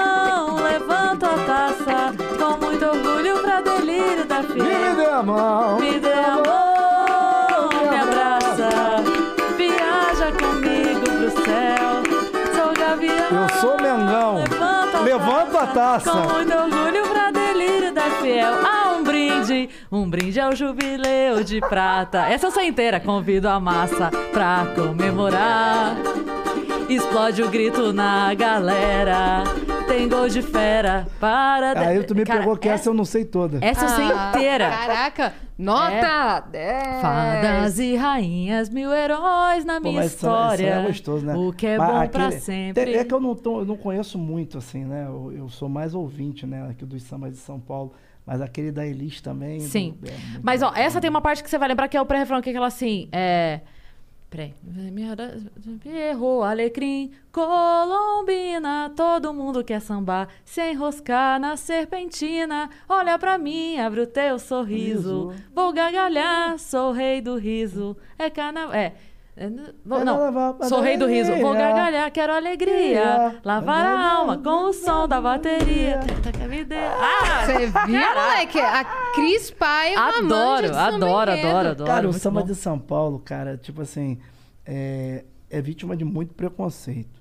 Eu acho que é muito. Tem aquela, aquela frase infeliz do poeta de São Paulo, seu túmulo de samba, aquilo pra mim foi. A, a- a infelicidade do poetinha foi falar aquilo, porque São Paulo é o lugar que mais abraça o samba no Brasil, cara. A gente tem demônios da garoa, E, poxa. pô, o demônio, o demônio Poxa. é maravilhoso, cara. Eu tive o prazer de participar de um, de um projeto deles, cara. Eles que fazem quais, quais, quais, não? É. Ah, essa É? quase, quase, quase, é Muito Quase, bacana. quase, quase. O, o Demônio tem uma parada que é o seguinte: o Demônio da Garoa, aquilo é uma, é uma família, cara. Porque eu fui passar o som com eles, né? Fui fazer o projeto. E aí, cara, quando eu cheguei cedo, né? Aí eles passaram o som, a gente passou a música, não sei o quê. Aí tem a molecada de 15, 20 anos da família e já tem a molecada de 10 anos. E todo mundo tocando, e todo mundo tocando daquele mesmo jeito. Então é é bacana que a gente vai vendo que é uma história que vai ter uma continuidade.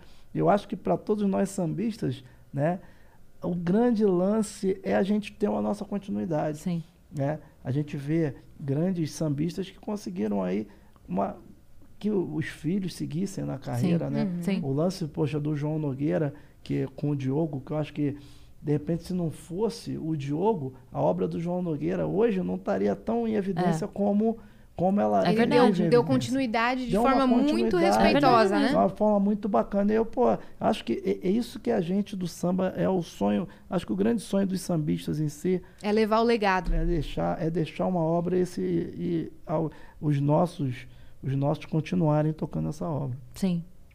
Muito legal. E também não tem por que ter essa briga, né? Assim, é, se é diferente o samba do Rio, o samba do se é diferente, tudo bem que seja. Deixa curtir Não, diferente. Os caras, é um- os caras levaram para um lado, né? Hoje, hoje não tem tanto isso, tá? Mas antigamente tinha muito. Antigamente tinha muito. E hoje a gente vê. Eu, eu participo do carnaval em São Paulo e participo do carnaval no Rio, né? E vejo assim, o carnaval de São Paulo tem muita coisa bacana, muita coisa legal, um profissionalismo muito grande, entendeu? E até assim, as escolas aqui em São Paulo têm uma função social às vezes até bem maior. Muitas escolas, lógico, tem escola no Rio que tem uma função social grande, mas aqui em São Paulo a quantidade de escolas de- samba que tem uma função social é muito maior. É É uma coisa assim impressionante. Mas deixa a galera comer pizza com ketchup e, e dogão com purê, tá tudo certo. É. Dogão Purê não é mal, não, minha comadre. Não, então, mas assim, aqui em São Paulo a gente come É, dogão eu com purê. sei, pô. Lá vocês comem pizza com ketchup. É. Deixa a galera fazer o que quer fazer. Pronto, um, né, é, pronto, Pô. Mas Mas- pizza com ketchup tá errado. Mas Não, você mas- sabe, mas a gente brincou lá na rádio outro dia, porque o Roman, que é, que é apresenta o programa, ele morou no Rio a vida toda. Ele é argentino, mas é naturalizado carioca, a gente fala. E ele falou que. Ele falou: Eu amo o Rio, Rio, eu amo, amo, amo o Rio. Mas depois que eu comi pizza em São Paulo, eu entendi porque que a gente bota ketchup lá, porque Não aqui não precisa, aqui tem Cara, sabor. mas, mas é uma coisa que é muito doida, né? Porque cada cidade, né? O Rio de Janeiro, pô, São Paulo é uma coisa que é, é absurda. Se você estiver aqui em São Paulo, lógico, agora durante a pandemia é mais difícil. Mas se você estiver aqui em São Paulo, duas horas da manhã, você quer comer uma comida tailandesa, você encontra. Você come. Pede. Você pede. É. No Rio de Janeiro, não. Janeiro, você está de casa, você quer comer uma comida tailandesa às 8 horas da noite, você não sabe onde vai comer. Quer dizer, São Paulo é, é, um- é uma cidade, assim, fantástica. Eu, eu até hoje, assim, eu, eu gostaria muito de, de morar aqui também. Mas não tem a vista do elevado do Joá, né? Que eu acho aquilo maravilhoso, é uma coisa cara. que é muito louca, né? Tudo isso, né, cara? Aquela saída do elevado do Joá, sentido bairro centro, Uhum. sabe? Barra Centro. É, Barra Centro. Pra mim é. é... Ali É o meu, também- lu- é meu lugar preferido no também Rio. aquele pedaço ali de Grumari, né? Outro dia, eu, eu, eu- teve uma vez que eu tava conversando com o Parreira, técnico, que era técnico da seleção, né? O Parreira comentando... Um dia normal, né? Ah, tava trocando ideia com o Parreira. É, E aí liga pro comentou- presidente, liga pro Jantando com o Galvão Bugu. E aí, e aí, e aí, e aí, pô, a vida proporciona um negócio É. diferente, E né, eles trocando ideia com o Dudu Nobre. Então não era uma- um dia normal na vida de ninguém. Aí, minha comadre, tipo assim, pô, ele, ele falou que ele foi na África do Sul, né? E aí chegou, na África do Sul não, foi no Havaí, né? Aí chegava no Havaí, aí o cara falava assim, ô, esse paredão, ô, mar, ó, ó. Aí ele chegou, olhou assim e falou, pô, você não conhece o Grumari, não. né? Mas tem tudo isso aí lá. é, pô, mas o Rio de Janeiro, Rio de Janeiro é, é, é uma cidade que é o seguinte, é uma coisa muito, uma coisa também muito louca. Cada cidade tem o seu Sua jeito, né? peculiaridade. Aí pô, você vê, tá ali na Barra da Tijuca, tu anda 10 minutos de carro. Aí quando tu olha, tá dentro de uma comunidade, um monte de bandido, aquela coisa, tá, caraca, como é que pode? E aí, daqui a pouco tu pega. Tem uma vez que eu saí de um, fazer um, um, um evento, né? Levei um amigo meu, a gente saiu da maré, né? Dentro da comunidade, um evento dentro da comunidade, um- um- uma ação da prefeitura. E fomos para Barra da Tijuca. Aí quando a gente tá entrando na Barra da Tijuca, meu amigo falou assim, cara, nós saímos do Afeganistão, chegamos em Miami. E qual foi o lugar mais inusitado, assim, que você já tocou? Pô, cara, já fiz show. Pô, fiz show o mundo inteiro, né? Japão foi uma coisa que foi. Pra mim foi marcante porque os japoneses ele- eles abraçam a cultura do samba de uma maneira única, cara. É uma coisa assim impressionante, cara. Eu peguei e fui fazer show no Japão e tô lá no camarim, né? E 90, 95% do público era japonês, japonês mesmo. Aí tô lá no camarim, daqui a pouco entrou lá um grupo de pagode, tocando um samba meu. No mete-mete, no bole-bole. Eu fiquei olhando e falei, caramba, bicho, vocês falam português e não falamos português, cantamos português. Falei, caraca, a, a relação, você vê a tua música tocando do outro lado do mundo, Muito louco, deve ser. Festival, festival também que eu fui fazer na África, que é o maior festival de, de música no continente africano, lá, lá em Cabo Verde, no Baía das Gatas também, mais de um milhão de pessoas, né? Um mar de gente, assim. É, é aí, Réveillon da Paulista, Réveillon de Copacabana, já toquei em tudo isso aí, Réveillon de Fortaleza, Caramba. é, já toquei em todos esses Réveillões. E e você toca nas festas da sua família? Cara, uma coisa Ou- que é meio... Ou casa de ferreiro, espeto de pau? Cara, é uma coisa que é meio impressionante isso, porque todo mundo, por exemplo, as pessoas chegam pra mim e falam assim, pô, e aí, quando é que tem o quintal do pagodinho? Quando é que tem o pagode lá na tua casa? Cara, Não tem? Você tá brincando. raramente tem. E quando tem, é um negócio meio doido, tipo assim, não é... As pessoas visualizam muito que a nossa vida, tipo assim, você já acorda indo pro palco, uau, show, pagode, vambora, e Não é assim não, cara. Pra ser bem sincero contigo, lá em casa, minha, minha esposa é evangélica, né? Eu escuto mais música evangélica na minha casa do que samba. Louvor. Louvor. Eu te juro, é, até curto, tem muita coisa bacana. Tem, Eu gosto tem também. músicas Teve um dia que eu lindas. fui numa parada lá que até o. Até o cantor. Esqueci o nome do rapaz agora. Um cantor estouradaço, né? Ele falou, pô, Dudu, não sei o quê. Aí cantou um samba que ele chama, pô, maneiro, legal pra caramba, temática. Não é o Stra é, Strasser, não? Não, eu É. me lembro, eu não esqueci o nome dele agora, cara. Léo, alguma coisa. Não, eu não vou lembrar. Tá. Eu sei que eu não vou lembrar. E aí, aí minha esposa escuta, né, muito, eu pego, escuto em casa, coisa e tal.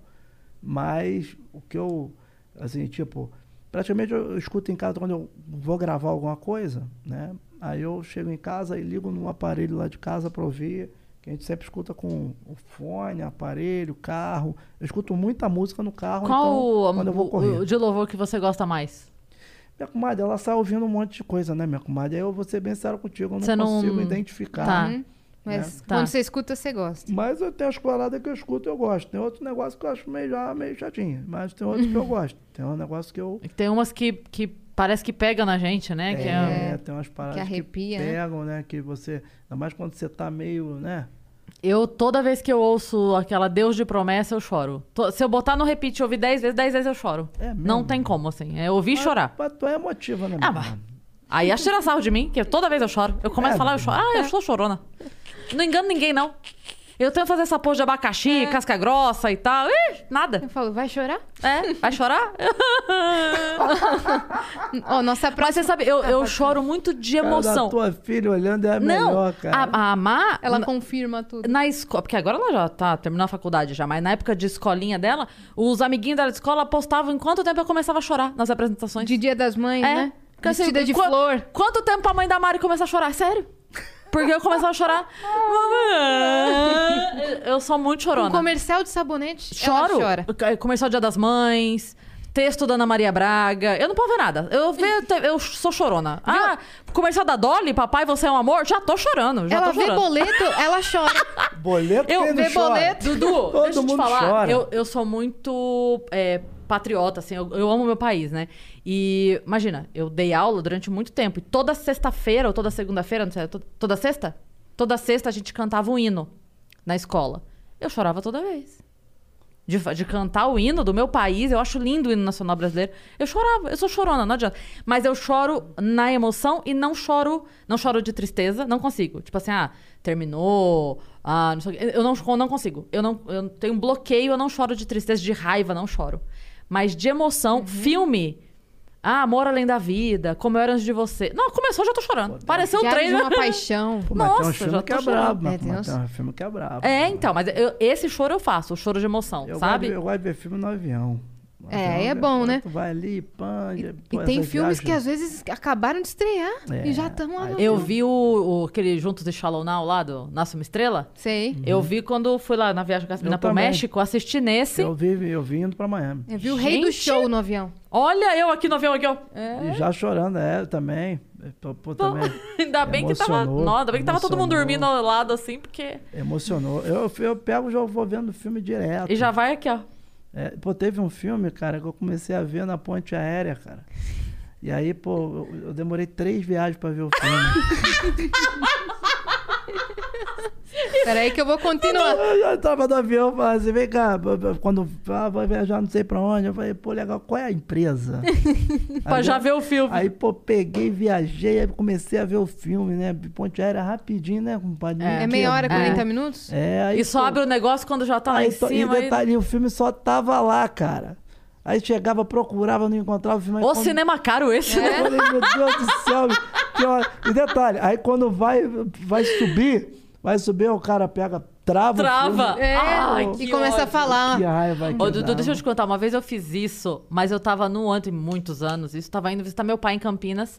E eu tava no ônibus e começou a passar um filme que eu nunca tinha visto. Gostei muito da história e comecei a ver, me envolvi na história. E aí tinha um, um lugar que a gente descia do ônibus, tipo, a rodoviária era lá. Mas se eu descesse aqui, era muito mais perto da casa do meu pai. Então tinha esse lugar na estrada que a gente até o descia aqui. final. Eu falei, eu vou descer o caralho. Fui até o fim. Dudu, eu perdi o lugar de descer pra casa do meu pai. Quando chegou na rodoviária, não tinha acabado o filme ainda. Eu me fudi e não vi o final do filme. Você acredita? Caraca. Eu tive que chegar em casa depois e alugar o filme pra ver. Tá e ir maluco. atrás do Agora o pessoal faz isso ouvindo podcast. É. Quatro horas de episódio. Peraí, deixa eu Não, ir eu, pro pego, trabalho. eu pego, eu coloco. Eu, quando eu vou dar uma corrida, aquele negócio todo, aí eu boto o podcast. É pra gostoso pra É caramba. bom. O que, que temos aí? Yas? Temos aqui a mensagem do Reinaldo, nosso amigo. Que Tem- são duas. Já lê na sequência porque é o Boa. mesmo assunto. Boa noite, lindas. Trabalho com tecnologia e acredito que o futuro próximo do ECAD seria ter um dispositivo plugado na mesa de som das bandas, captando o som e usando os algoritmos do Shazam. Ó isso. Ou até mesmo do YouTube para identificar as músicas. Mais uma ideia para patentear no Vênus. Eu fico impressionada com os algoritmos que, que reconhecem exatamente a música que você está cantando. Por- o Marcinho Eiras veio aqui, fez versões da música totalmente diferentes das originais e o algoritmo pega. Identificou. Identificou. Eu não sei como é que, que é feito esse trabalho tão minucioso. A continuação aqui, ó. Agora pensando do lado das bandas que estão começando, como crescer sem fazer cover e migrar para o autoral? Essa é uma pergunta acho que é para você. Existe algum mecanismo para lidar com isso? E como lidar com as músicas em vídeos e lives? Você é a favor de derrubar o vídeo ou de dividir a monetização? Beijo, lindas, e abraço, Dudu. Beijo, Reinaldo. Obrigada pela participação. bela pergunta do Reinaldo. Adorei também. O que acontece é o seguinte, né, cara? O- se derruba o vídeo, a live, por uma questão do pagamento. Assim, cara tem. Eu acho que é, o compositor, o dinheiro do compositor tem que ser sagrado, porque o cara vive daquilo ali, praticamente é. Então, eu acho que derrubar, no final das contas, todo mundo perde. Eu acho que tinha que se manter, mas pegar e criar um sistema, um retido, alguma coisa, para que, de repente, esse direito fosse.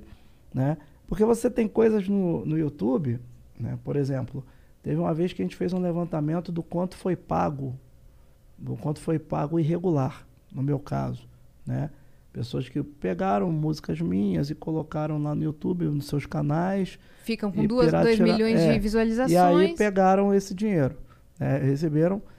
E, cara, tipo, era uma quantia milionária, cara. Não acredito. Era uma quantia milionária. Papo de, pô, de 500 mil dólares que Caramba. foram pagos, entendeu? Ao Irregularmente. longo dos anos. Ao longo dos anos, para as pessoas que tinham seus canais ali e usavam músicas minhas, músicas de outros artistas, ou então até gravações minhas, né?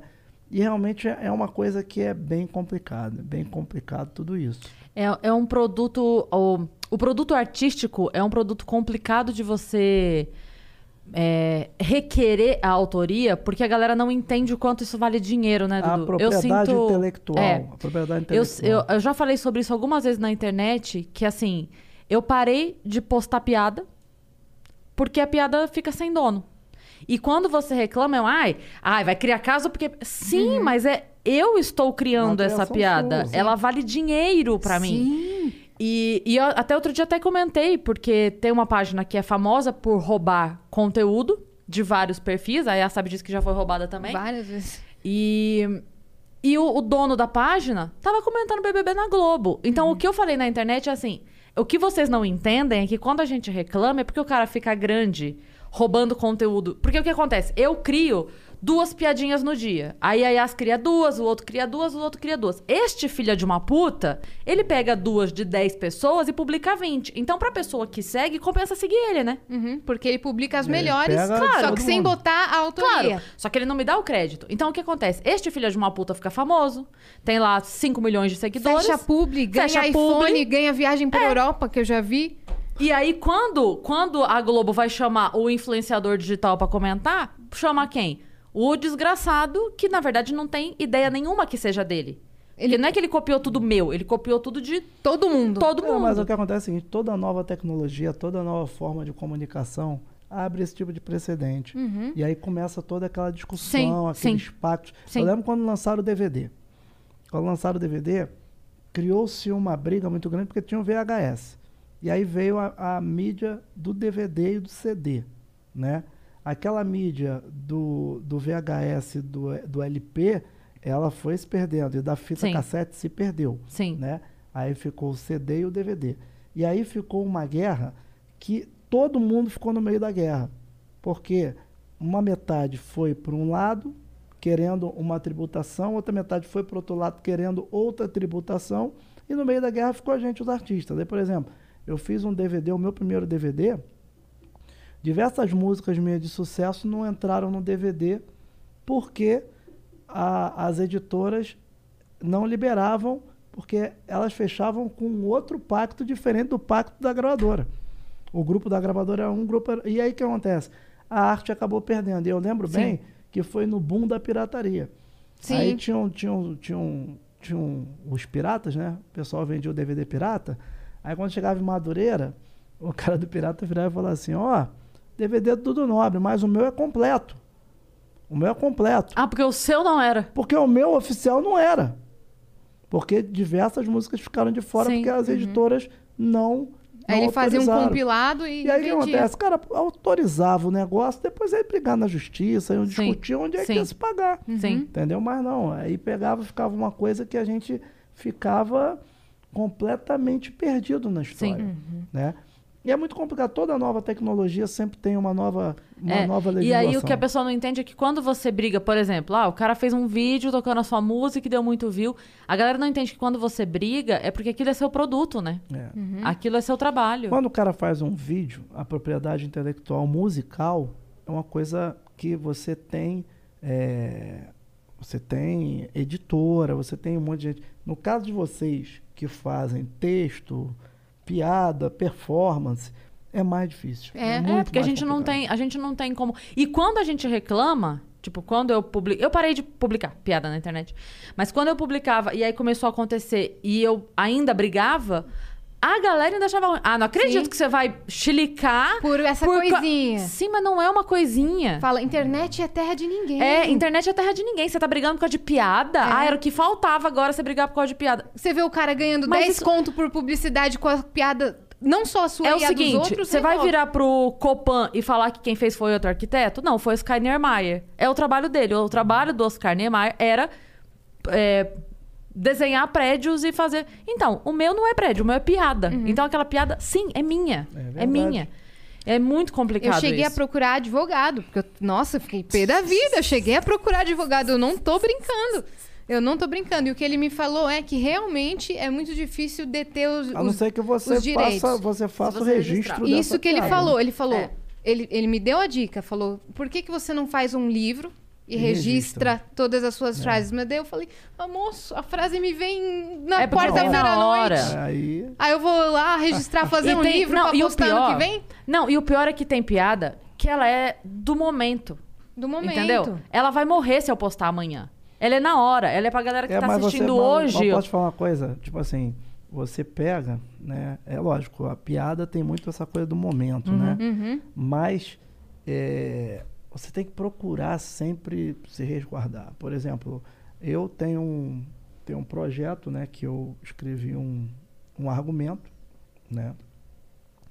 E esse argumento eu apresentei em canais de streaming, né? E um dos canais de streaming se interessou, indicou a produtora, aquela coisa toda, a coisa tá andando. Isso até uma coisa que eu não comentei com ninguém, né? Essa coisa tá andando, tá fluindo. Eu já estou em conversa já com com o roteirista, essa coisa toda para o argumento virar uma minissérie. O que que acontece? Tá tudo registrado. Tá, você tá protegido, independente. Tá tudo registrado. Se no meio do caminho um cara, ah, não sei o que, eu olhar e falar, vem cá, essa história aqui é minha, compadre, tá aqui, ó. Tá tudo registrado. Aí o cara não pode utilizar.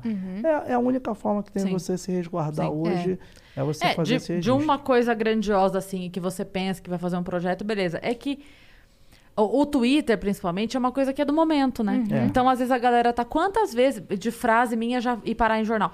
Mas quando dá o crédito, e aí não é nem questão financeira, é isso que as pessoas não entendem. O meu trabalho, ele não acontece só quando eu ganho diretamente. Eu também ganho indiretamente. Porque a hora que o jornal. Mesmo sem me pagar nada da tiragem do jornal, não é essa a questão. Mas se o jornal Te menciona? me menciona e eu ganho 100 seguidores, pra mim faz diferença. Porque isso se Exatamente. converte em show, isso se converte em marcas vendo relevância no meu nome. Então, é.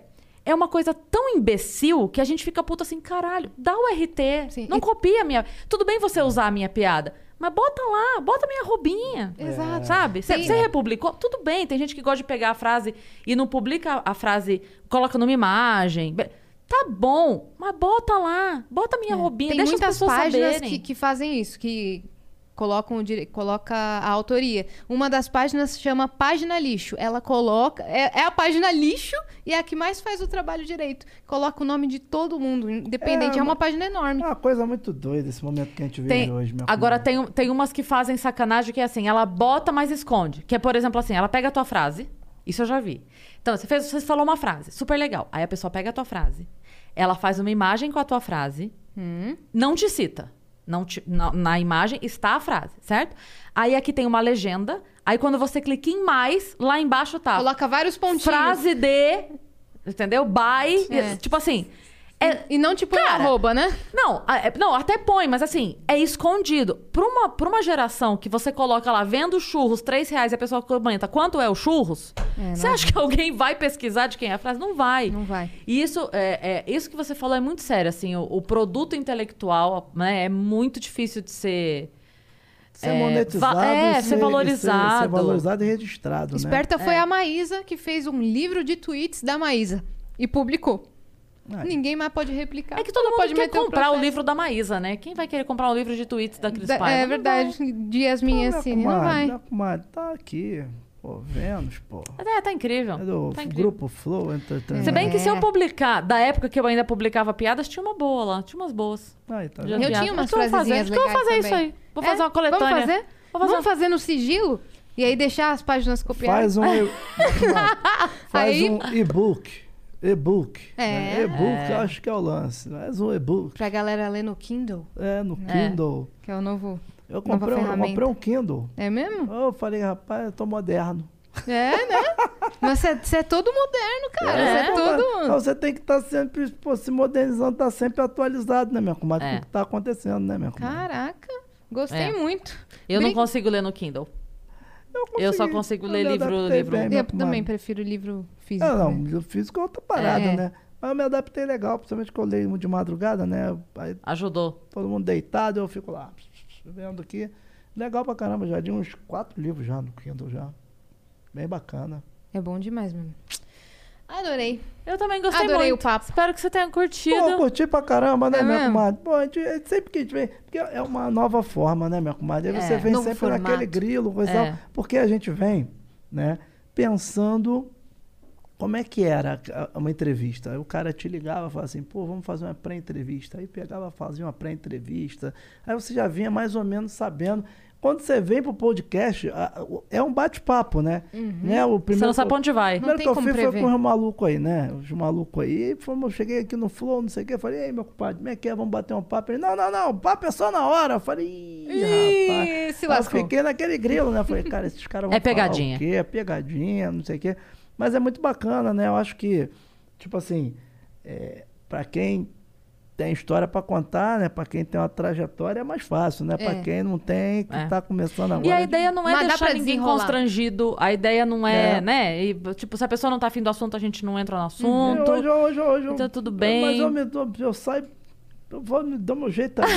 É, né? pô, e É, não, é porque às vezes tem isso mesmo, né? Às vezes um, um, é, um programa de TV, às vezes que- quer, né? Quer ver a pessoa chorar, quer ver a pessoa falar de. É, né? Precisa do, do take do negócio é, e tal. O pessoal pega, vai por um outro lado. Acho que é, essa parada, é, você fala de coisas do dia a dia, né? Coisas contemporâneas, É. coisas que tá acontecendo, não sei o quê. Acho que é a primeira vez que eu entreguei num programa atualmente que eu não falei do Big Brother, né, meu velho? Ah, não acredito. E afinal é hoje, do Dudu. Big Meu Brother, Deus, eu não acredito. É, a gente não falou Pra do quem é sua torcida? Ou pra quem era? Pô, minha comadre, vou te falar legal, minha comadre. Eu, pô, tipo assim, Nem vou viu? vendo ali, não vejo, tô vendo ali. Quem não viu? É, lógico. Você chegava em qualquer lugar, o pessoal. Lumena! Não, e detalhe, e aí e teve uma. Teve um, um- Eu fui no programa da Fátima, né? E aí tinha uma comentarista lá, não sei o quê. Aí perguntou pra mim, né? Pô, e aí, Dudu, quem é a tua final? Que eu não sei o quê. Eu peguei e falei assim, cara, eu acho que essa menina Ju e o Fiuk, aí não sei o quê. Fiuk? A Ju? Não, não. A Thaís, que não sei o quê. Não, mas daí ela tava E bem a- louca, hein? Pô, a coi- não, a coisa naquela época era isso, cara. E aí depois a coisa foi virando para um outro lado, É. né? É, é incrível como é que em 100 dias... No fio que eu nunca acreditei, não. Que ele ia Cara, chegar mas- na final. não, mas, mas a Juliette a gente já tem- Mas ele não ia, né? A gente É. tem um certo corporativismo, né? Uhum. Tipo assim, e pô, o pai dele é um cara muito bacana, um cara Sim. de gente boa. O Fiuk também é um moleque muito gente boa, Cléo também. E Toda a vo- família, quando né? alguém pergunta, a gente vai falar dos amigos, né? Fala, pô, não, eu acho que... Claro, pô, Fiuk- claro. E Era, aí- mas quando, quando eu digo que ele não ia chegar, é porque mesmo nessa última prova, se, se ele tivesse nesse último paredão, ele teria saído. Sim. Ele, ele conseguiu essa última prova de resistência, que até virou uma brincadeira em todo lugar, todo mundo falando que vai começar a fumar, porque o Fiuk é o que mais fuma e ele só ganha todas as provas de resistência. Não, Dudu, começaram a tirar sarro falando assim: a, a galera fazendo uma puta campanha pra ninguém fumar, bota lá no mar, faz isso aqui. Aí vai o fumante, porque ele tava fumando muito, não sei se você chegou a assistir, mas ele tava assim, Eu era. Um atrás do eu outro, não um atrás do outro. 24 É, horas, então. Eu mas era- ali, quando, na hora do programa, Era vou lá, dou umas a, a piada com ele é essa, porque até durante. Às vezes o, o, o Thiago Leifert tá falando ali, posso sair fumar? O Thiago, pô, fio, que não, né? E brinca. Então ele tá fumando muito. E aí a, a- a brincadeira da galera agora com a internet, na internet é, vou começar a fumar. Fume. Porque tinha um crossfiteiro lá que perdeu a prova pro fumante. Tá muito errado isso, entendeu? Cara, e aí a galera começou a brincar muito Tá com muito isso. doido isso, né, meu? Mas ele, eu vou te falar, ele foi incrível na prova de resistência, né? Tava foi. todo mundo morto de cansaço, eu não assim. tenho- Eu ele não tenho tava lá. resistência pra E acompanhar, ele aqui, não. assim, ó. Eu não tenho, não tenho. Então, ele- Cantando. Ele tá na final por merecimento dessa última prova. Dessa última prova. Total, eu, não total. tenho eu não tenho resistência pra acompanhar a prova de resistência dessa aí, Nem não. eu. Eu Não. vou dormir, acordo e vejo quem ganhou. Coisa É. aconteceu. Eu dormi, eu acordei, eles estavam lá girando. Eu falei, você tá. Eu tô cansada de estar dormindo. E eles É? estão girando. Você tá louco. Sabia que a gente vai comentar a final do BBB daqui a pouco? É mesmo, Às minha 10 comadre? horas da noite. Que barato, Com o hein? Max Porto, um dos vencedores do BBB. Ah, o Max, O Maximize. Daqui a pouco ele tá aí. Daqui a pouco boa, ele tá gente boa. E o Serginho daqui, do Flow. Inclusive, o, o Max é um ótimo cantor de pagode. Quando a gente se junta, a gente canta pagode por horas. É mesmo, minha comadre? Que coisa, hein? Eu, enquanto com o Max, a gente já eu começa. gravei com o Max Pagodeiro. O, o programa do Serginho Grosman. Ô, louco. É, que tinha uma galera lá do BBB, coisa e tal. Aí eu gravei com ele lá, pô, foi um dia assim muito bacana também. É legal, né, você encontrar essa rapaziada. E o bacana é quando são pessoas que pessoas que agregam uma É, história, né? Demais. Sim. É porque eu acho que criou-se agora um, um- uma profissão, né? De ex-BBB, ex, que, que, cara, quando você vê uma pessoa que agrega, é legal, mas quando você vê uma pessoa que pô, não agrega nada, é bem, É. bem complicado, É. né? Não- Meio E todo meio né? tem, né? Às vezes o pessoal Todo tem esse tem. preconceito com ex-BBB, mas tem ex-BBB legal e chato, assim como tem dentista legal e chato. As pessoas precisam parar com isso de é. ninguém ali é legal, porque não Você existe criou isso. essa coisa, né? Até porque boa parte das profissões que existem hoje, daqui a alguns anos não vão existir mais, né? E aí, É. pô, criou Você sabe que parada. quando a galera ficava falando assim, ah, Juliette é chata, eu falei, todos nós somos, tá? Deixa eu contar pra vocês, todo Se mundo é chato colocar- pra alguém. Colocar uma câmera 24 horas na É, tua casa, todo você mundo vai é ser chato. chato. pra alguém. É muito doido. Ninguém é super legal o tempo todo. Hoje, hoje a gente tá vivendo aquele momento realmente refém das câmeras É. o tempo todo, né? É. Tanto que aqui tem câmera pra caramba, hein, meu irmão? Às vezes eu até esqueço das câmeras. Eu, te- câmera pra caramba, hein, meu compadre? eu tenho que esquecer, porque senão fica Mais, louco. mais umas 50, a gente já era o BBB aqui. Vamos fazer um BBB dos estúdios Podia, Flow? né? Pô, ia ser... um fim de semana inteiro Ia. na casa do Flow. Todo mundo cancelado. Os estúdios, os estúdios Flow estão crescendo, hein? Então, graças Então, a a Deus, última cara. vez que eu vim, era um negócio lá embaixo, no terra, agora já tá aqui, segundo já tá com andar, outra terceiro casa já. andar, já tá com outra casa expandindo. É, É. isso aí. Tá certo, vamos com tudo. Tá Vamos, dando vamos certo. trabalhando. Vamos nós. Vamos ralando. Show de bola, Mas obrigada, parabéns, Dudu. obrigada por ter vindo. Obrigado de pelo verdade. convite, fiquei muito Ah, Tamo feliz. juntasso. Quando Vamos quiser vir tocar Vai um samba em- enredo aí, fica à vontade. Fica à vontade. Só me Casa é sua. Convide que eu venho. Você vai ficar em São Paulo até quando? Tô até amanhã. Até, amanhã mesmo? Amanhã eu volto pro Rio, que essas coisas de live pra cá, live pra Sim, lá. Amanhã a sim. gente vai ter uma live pra fazer lá com, com a Carla Rio. Uhum. Né? Eu faço.